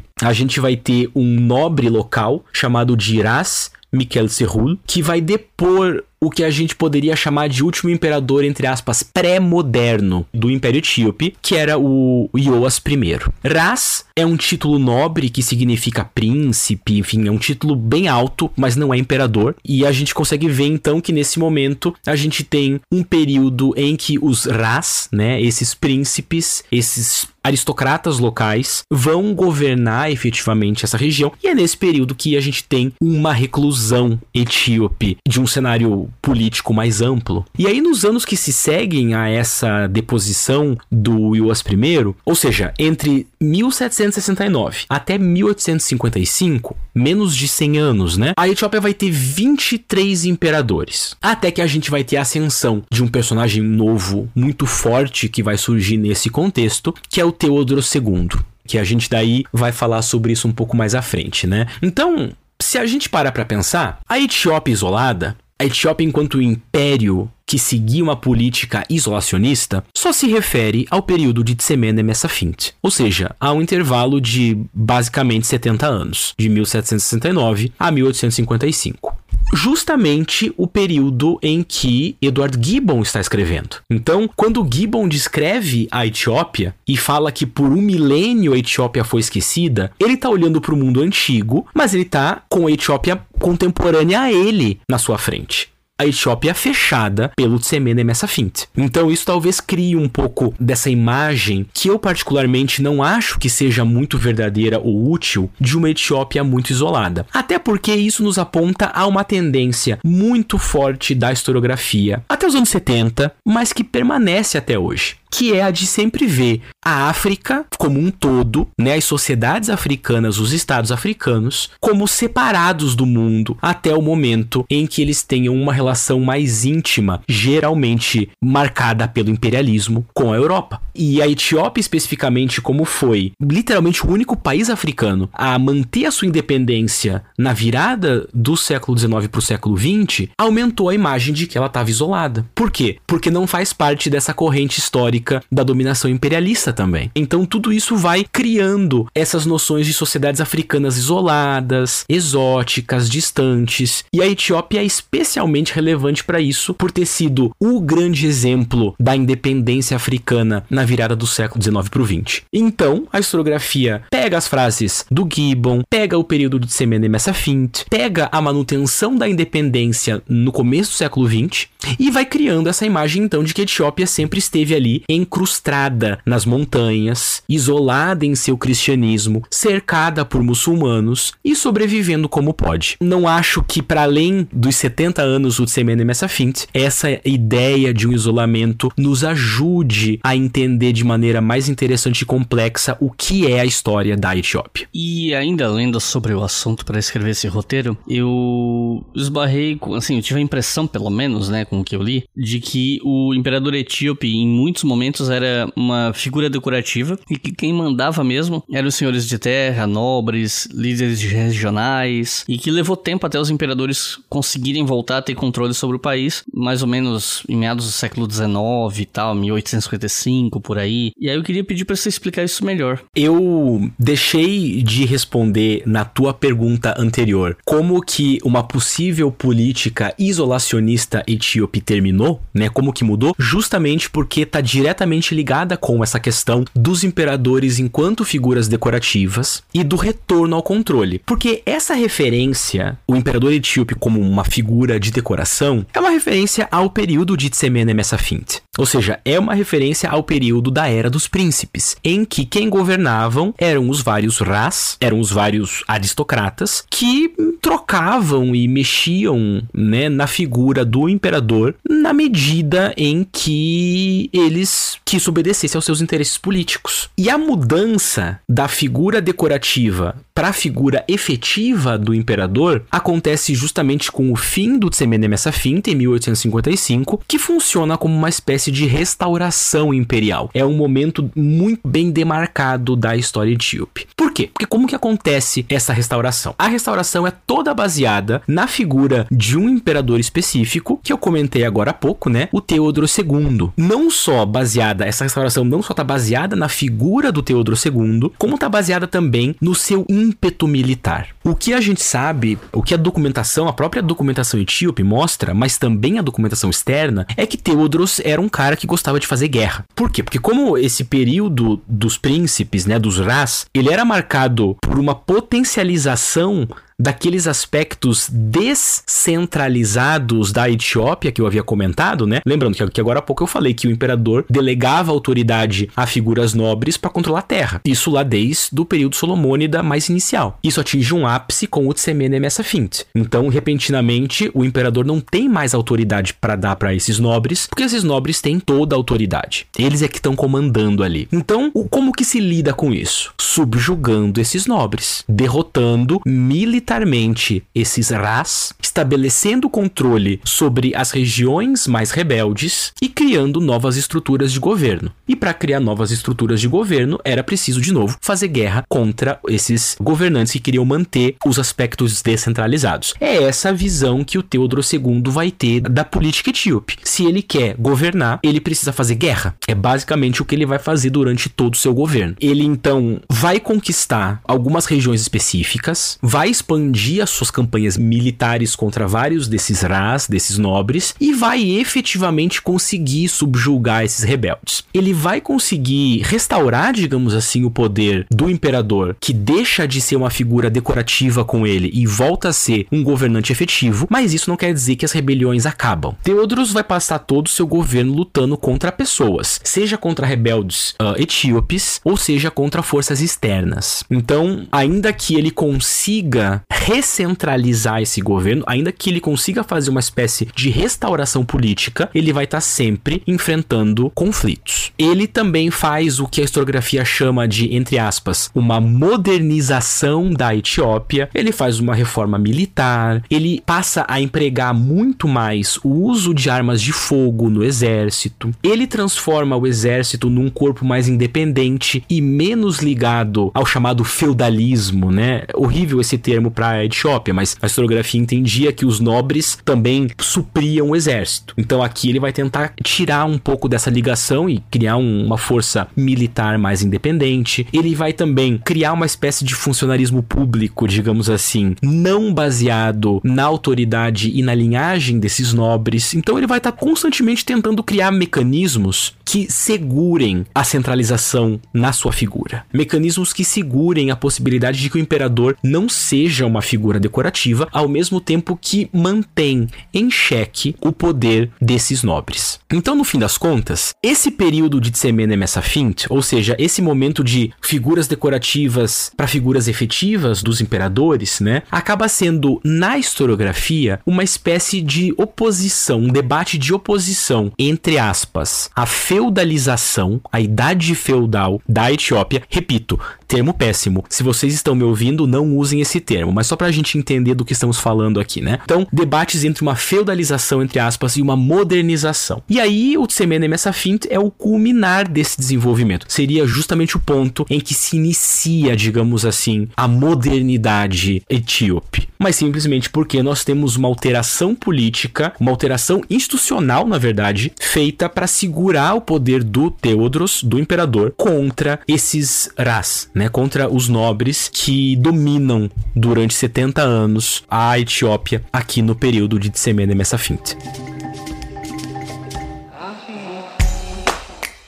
Se você quiser colaborar com o História FM, você pode fazer isso via Pix usando a chave leituraobrigahistoria@gmail.com. E assim você colabora para manter esse projeto educacional gratuito no ar.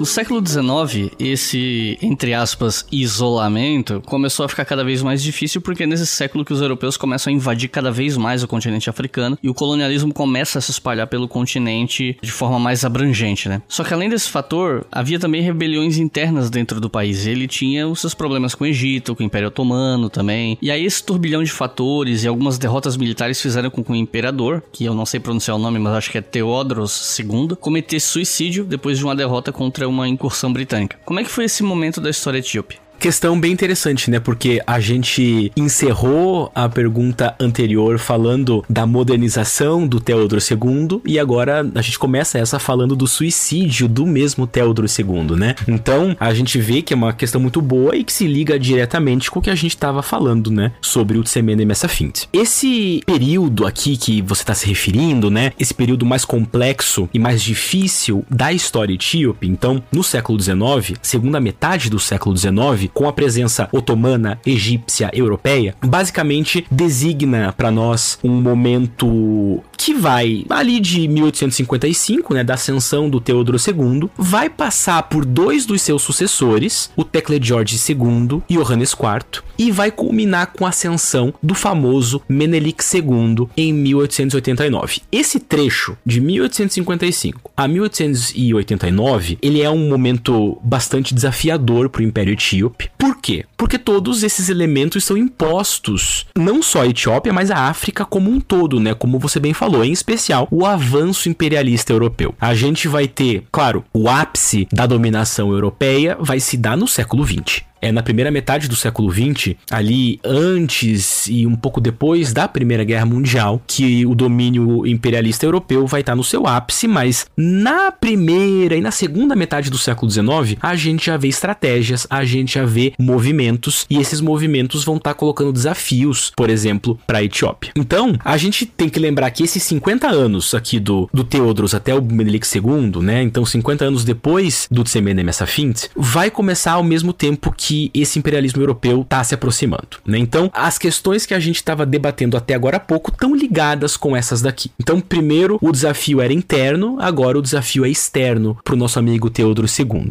Como ele estava em constante guerra, né? o Teodoro estava em guerra primeiro com os nobres, depois com os turcos e com os egípcios, num dado momento do seu governo, ele começa a se ver contra a parede, digamos assim. E aí, em 1862, lembrando que ele assume em 55, faz guerra, faz guerra, faz guerra. Em 1862, ele se aproxima dos ingleses para pedir ajuda. O Theodorus ele vê na figura especificamente da rainha Vitória, inclusive, possibilidade de algum tipo de auxílio, de treinamento, enfim, ele tenta se aproximar. A Inglaterra meio que ignora essa aproximação. Por quê? Porque os interesses britânicos estavam muito mais voltados para o Egito e para uma aproximação com os otomanos. Por que com o Egito?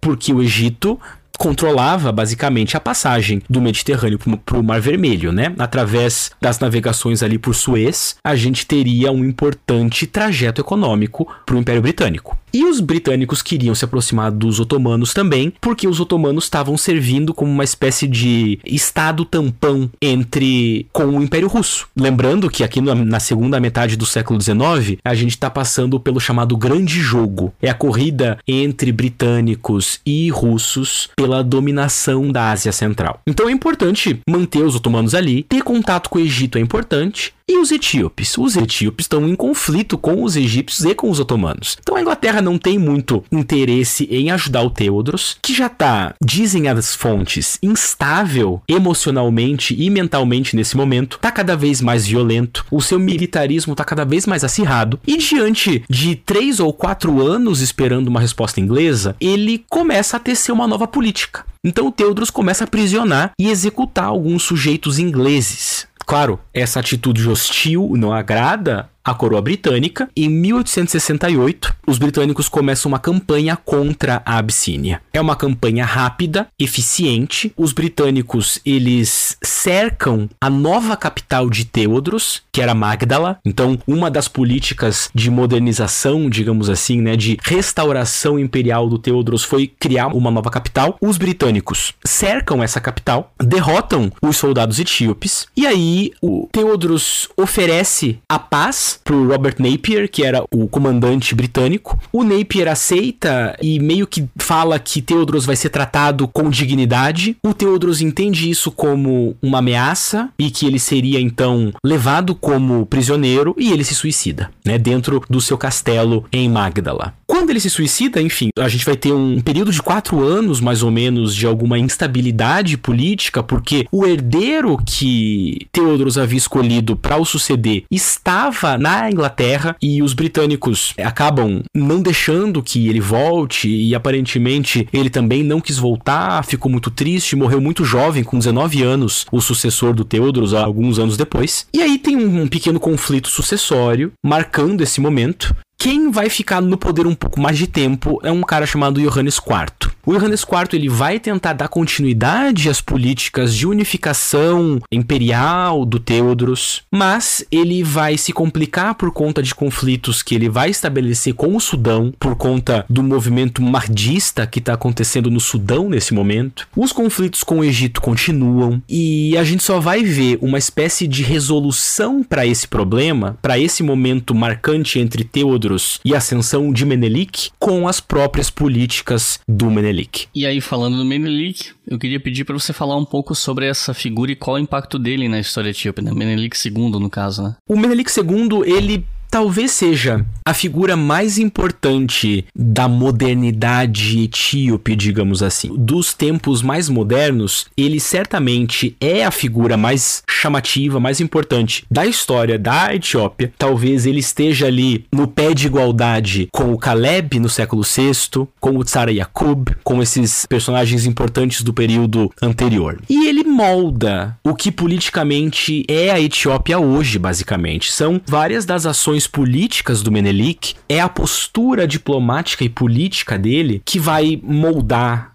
a política contemporânea, ou pelo menos até o fim do período imperial etíope, lá nos anos 70 do século 20, né? Bom, primeiro que um ponto muito interessante é que o Menelik II, ele era diretamente ligado ao Teodros, que a gente estava falando até agora. Ele era muito ligado ao Teodros mais do que os próprios sucessores do Teodros. Por quê? Porque o primeiro movimento que o Teodros teve para tentar unificar politicamente a Etiópia foi dominar uma província específica chamada Shewa, e era justamente a província de onde Menelik Menelik era. O Teodros meio que informalmente adota o Menelik. Isso vai gerar alguns problemas depois, porque o Menelik ele era um nobre de Shewa, que também se dizia herdeiro solomônida do trono etíope. Então, isso gera alguns desencontros, mas o Menelik nunca se levanta diretamente contra o Teodros. Por quê? Porque Menelik ele era uma pessoa muito estratégica ele não vai contra o Teodros, mesmo afirmando que ele tem direito ao trono etíope, porque ele, Menelik II, seria um descendente da linha paterna, né, da linha patrilinear, digamos assim, de Salomão, enquanto que Teodros seria da linha materna. Então, ele teria mais legitimidade ao trono, mas ele não vai contra, ele fica na dele, digamos assim, enquanto o Teodros governa. Ele espera a situação se apaziguar depois da invasão britânica e do suicídio do Teodros. Ele fica ali só planejando, digamos assim, o seu movimento político. Ele, inclusive, vai esperar a morte do Johannes para assumir o trono, lá em 1889. Então, talvez para não criar uma dissidência interna, talvez para não voltar aos conflitos com as nobrezas etíopes, o Menelik ele não luta diretamente militarmente pelo seu trono. Ele deixa as coisas acontecerem e aí ele tem o seu argumento argumento legitimador, ele tem a sua figura política muito bem estabelecida, ele tem uma imagem cultivada de um homem inteligente,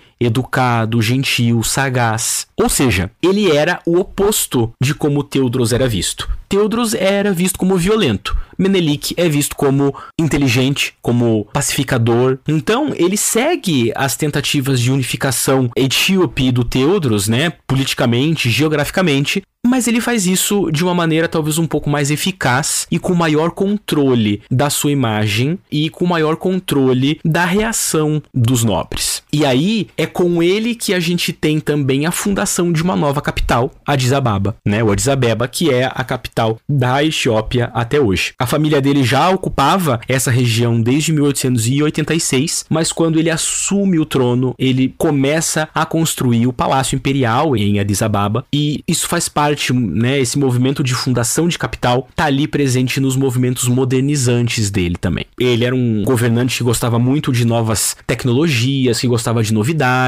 E aí a gente vê também o que talvez realmente marque tanto a imagem quanto o governo, quanto a importância de Menelik II para a história da Etiópia é a sua capacidade diplomática. Ele tenta estabelecer laços diplomáticos até com o Império Russo, por exemplo. E é, acima de tudo, a sua guerra contra a Itália. Porque é a partir dessa diplomacia e dessa guerra contra a Itália que o Menelik II vai basicamente demarcar as fronteiras modernas, digamos assim, entre a Etiópia e a Eritreia. Ele vai encerrar aquele período de menos centralização com mais estabilidade. Ele vai estabelecer os elementos mais atuais do Estado etíope, como estruturas ministeriais, econômicas, etc. É com Menelik que a Etiópia então vai se abrir mais ao mundo, porque a estrutura estatal está mais estável. Ou seja, Menelik II é importante porque, na contemporaneidade, é ele que cria um modelo eficiente de Estado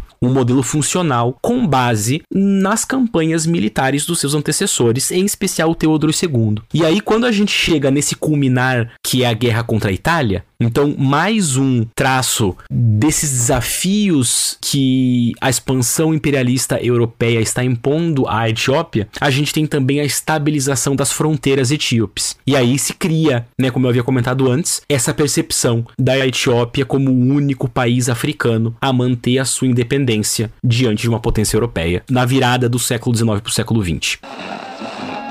More than machinery, we need humanity. More than cleverness, we need kindness and gentleness. Without these qualities, life will be violent Um dos momentos mais lembrados quando se fala da história da Etiópia em relação ao colonialismo é a vitória que os etíopes tiveram contra os italianos na Batalha de Adwa, que foi considerada uma tremenda humilhação para os italianos e, inclusive, isso manteve a Etiópia como o único país, o único território africano que não foi tomado pelo colonialismo europeu nesse período ali do final do 19, começo do 20. E aqui fica o recado que a gente tem um episódio sobre Itália fascista, gravado gravado com o professor João Fábio Bertonha, onde ele fala um pouco mais da Segunda Guerra entre italianos e etíopes, lá na década de 30, mas voltando um pouco no tempo aqui, Batalha de Adwa. O que, é que a gente pode falar sobre essa batalha, a importância dela e, enfim? A Batalha de Adwa, ela é basicamente o culminar dessa narrativa que a gente está trazendo aqui, né? É o culminar da história que a gente está debatendo. Por quê? Porque é, várias das correntes políticas e culturais, enfim, várias das coisas que estavam acontecendo nesses períodos que a gente estava comentando até aqui vão se encontrar nesse momento, né?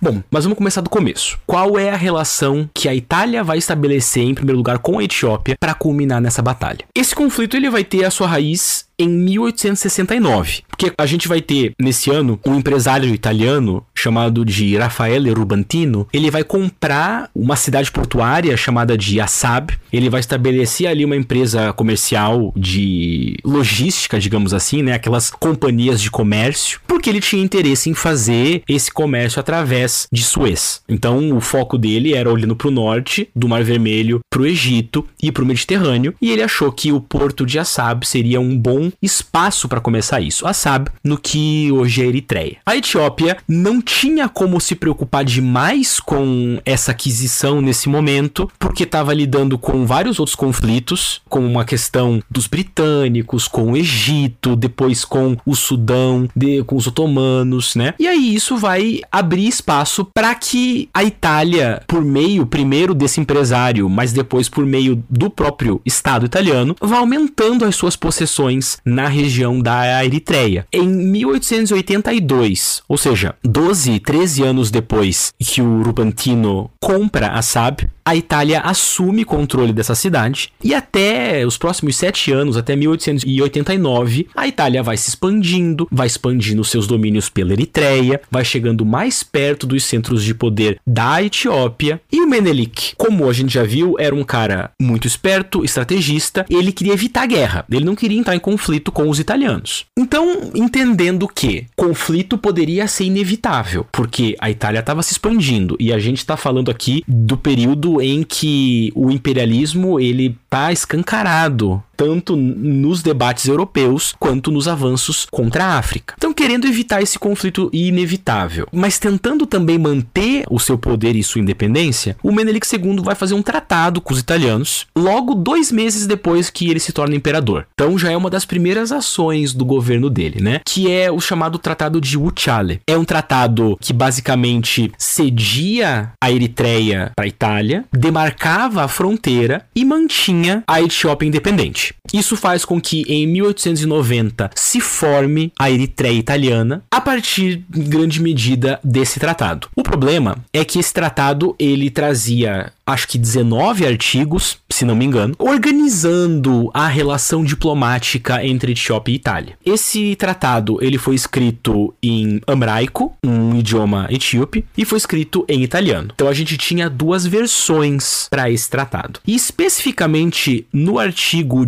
17, a versão amraica dizia que se o imperador etíope quisesse, ele poderia fazer comércio através da figura dos italianos. Ou seja, os italianos controlariam o comércio etíope caso o imperador etíope assim o desejasse. Só que na versão italiana dizia que o imperador etíope deveria fazer comércio por meio dos seus mediadores italianos. Então, na versão italiana desse tratado, era mandatório o controle comercial italiano. Na versão amraica desse tratado, era voluntária a adesão do imperador a um controle comercial italiano. Obviamente, isso gera um conflito de interesses. Esse conflito de interesses vai atingir o seu momento tenso em 1895 e antecipando que diplomacia não ia mais salvar a independência etíope diante dos interesses econômicos e políticos italianos, o Menelik já vai juntando um exército enorme se preparando para a invasão italiana. Só que aí começam os problemas para os italianos, né? Começa que o general que estava à frente dessa invasão que iria acontecer, Oreste Baratieri. Ele subestima o poder etíope. A gente consegue imaginar aqui fazendo uma propaganda do episódio da Guerra Anglo-Zulu, né, que os italianos tivessem uma postura próxima à que os britânicos tiveram com o Zulu, entendendo que se tratava de um reino africano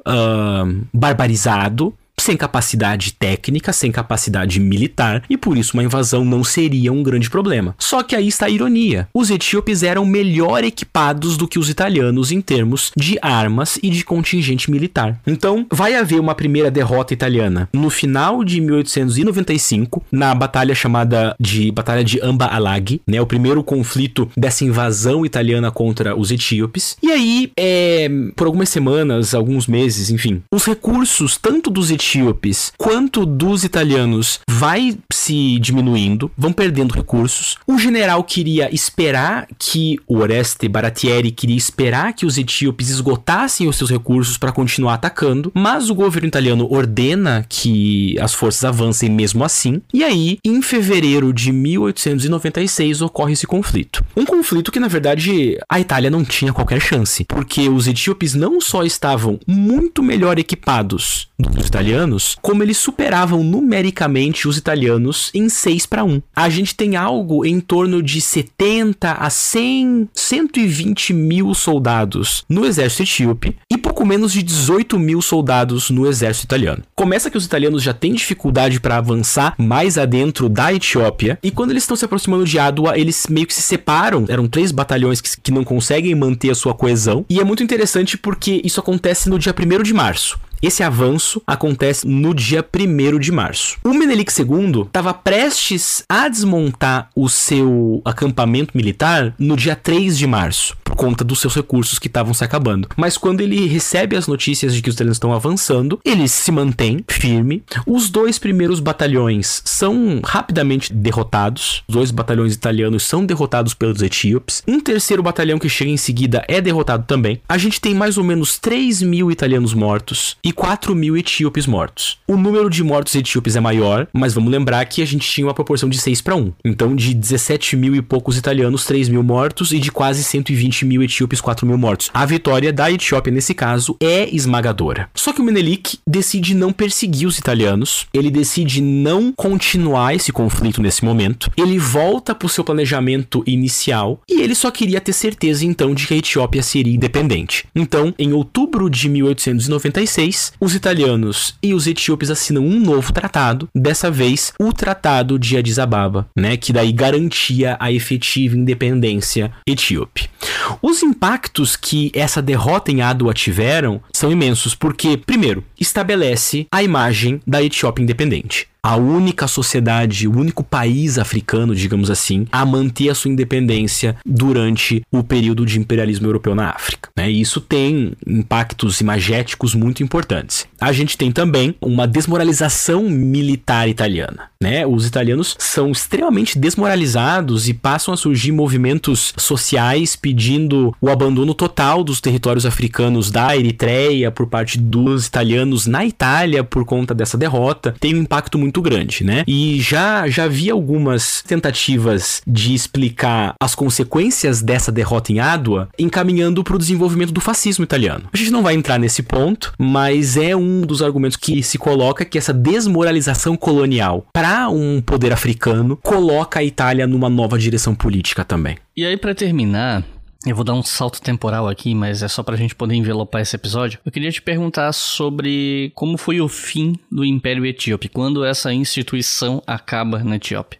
Acho que pra gente então compreender de que maneira se dá o fim do Império Etíope, da instituição imperial etíope, a gente volta a olhar para todos esses elementos que a gente estava conversando até aqui. Porque é interessante pensar que são um pouco mais de 100 anos separando a ascensão de Teodros, ou seja, o momento de ressurgimento imperial da deposição do último imperador etíope, né, em 1974. E entender esse caminho, né, implica a gente fazer uma rápida descrição de como tá esse império etíope no século 20. Por quê? Porque depois dessa vitória contra os italianos em Ádua e da manutenção da imagem de independência, essa autonomia política vai se tornar um pilar central, tanto para a imagem externa quanto para a imagem interna do governo etíope. Então é o governo africano africano independente. Isso vai ser afetado em 35, quando a gente tem uma segunda invasão italiana, né? Dessa vez sob o regime fascista. Essa vai terminar em um sucesso do ponto de vista italiano, que vão conseguir dominar por alguns anos a Etiópia. E essa invasão italiana vai acontecer durante o governo do último imperador etíope, que vai ficar muitos anos. Ele fica 40, quase 50 anos no poder, que é conhecido como Tafari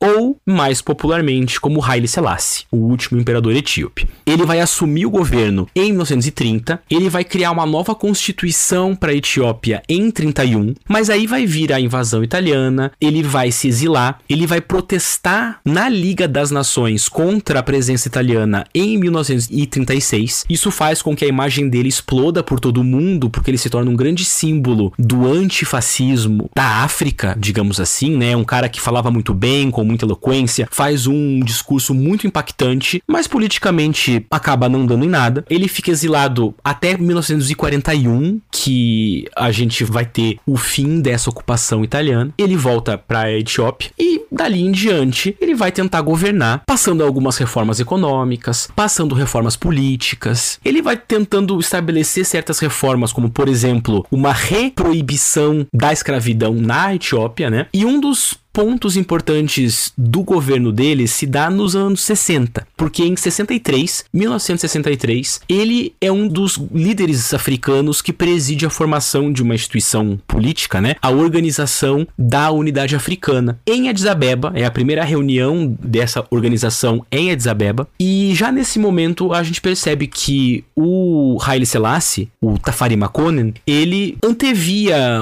a possibilidade de um grande estado único africano. Né? Já era uma proposta que ele trouxe já aqui nos anos 60 que não ia dar certo, que outros líderes africanos iam tomar essa ideia depois, como no caso da Líbia, né? Muammar Gaddafi, ele é um dos líderes que vai continuar sonhando com o Estado único africano. E todos esses movimentos, criação da organização da Unidade Africana, a resistência dele, o discurso dele lá em 36 na Liga das Nações, tudo isso vai gerar uma imagem muito boa dele para fora. Se eu não me engano, nesse momento ele era o monarca reinante por mais tempo, ali no começo dos anos 70, ele era o monarca reinante por mais tempo vivo. Isso tudo cria uma boa imagem para ele, mas internamente ele não estava conseguindo manter o seu controle. A gente vai ter períodos de fome muito terríveis pela Etiópia, vão começar protestos, vai haver uma série de problemas econômicos, até que em 74 1974, vai se formar um corpo político militar civil, digamos assim, o DERG, e três meses depois da sua formação, eles vão depor o Haile Selassie, que já tinha 82 anos. Não houve a resistência por parte dele, que vai morrer no ano seguinte. Né? Então, basicamente, nós temos o encerramento do Império Etíope na onda de processos de unidade africana, na onda de um continente passando por momentos de descolonização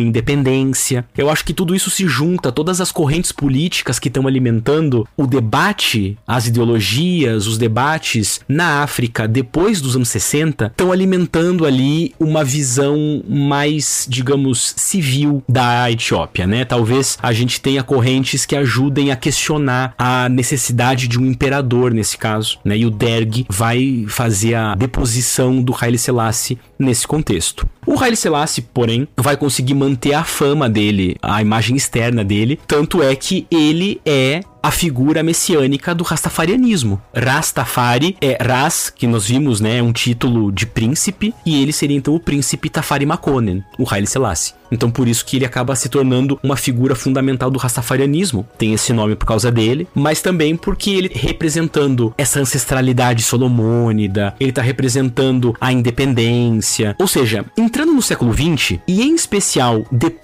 de 41, a gente meio que começa a ver que a instituição imperial etíope, em especial na figura do Haile Selassie, funciona muito mais como símbolo, como símbolo de história, como símbolo de passado, do que como estrutura governativa, que não vai resistir, né, aos vários movimentos políticos que vão acontecendo pelo continente africano nos anos 60, nos anos 70, né? E ali a gente tem então o efetivo fim do governo solomônida, né? Porque Haile Selassie deixa descendentes. Então, em teoria, nós temos ainda a dinastia solomônida mantendo a sua ancestralidade. Enquanto governo, a gente tem ali em 74 o fim disso, né? Então, dá para dizer dessa maneira que são quase 700 anos de período solomônida lá do século 13 até 74 e o fim efetivo do Império Etíope.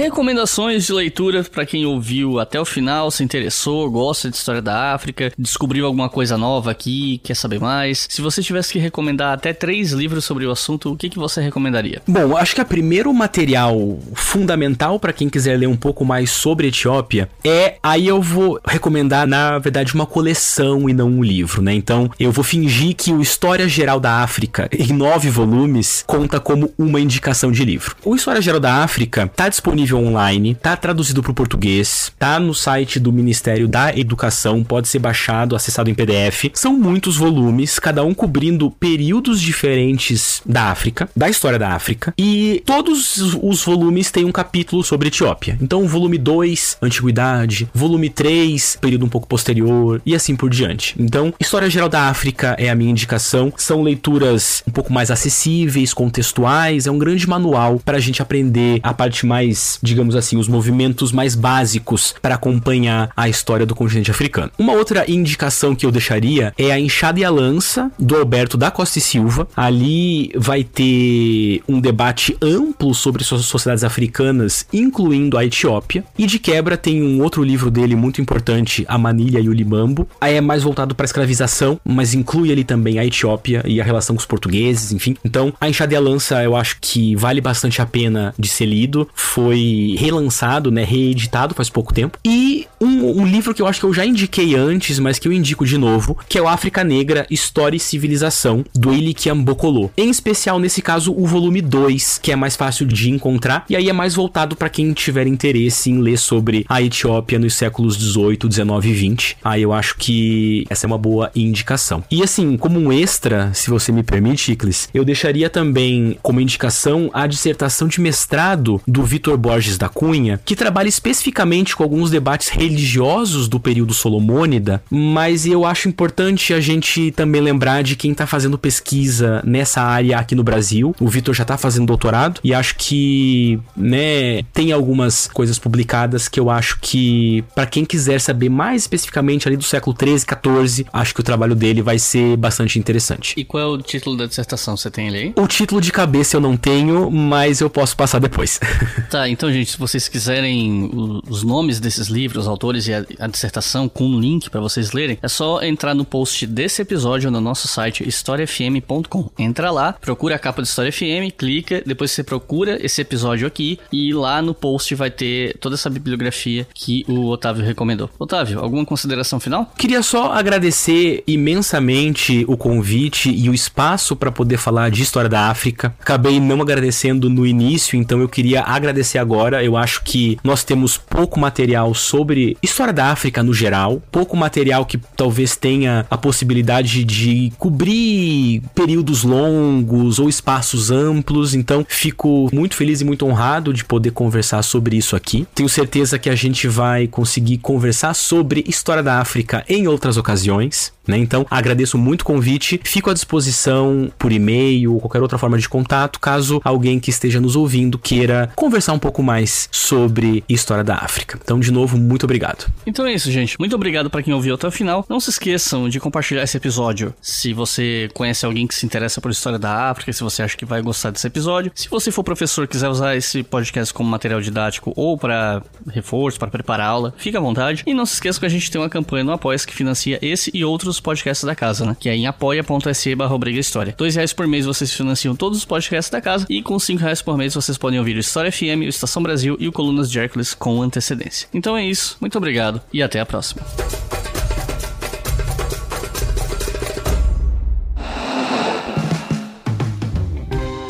Este podcast foi financiado por nossos colaboradores no Apoia-se. Acesse apoia.se barra e contribua para manter este projeto educacional gratuito no ar.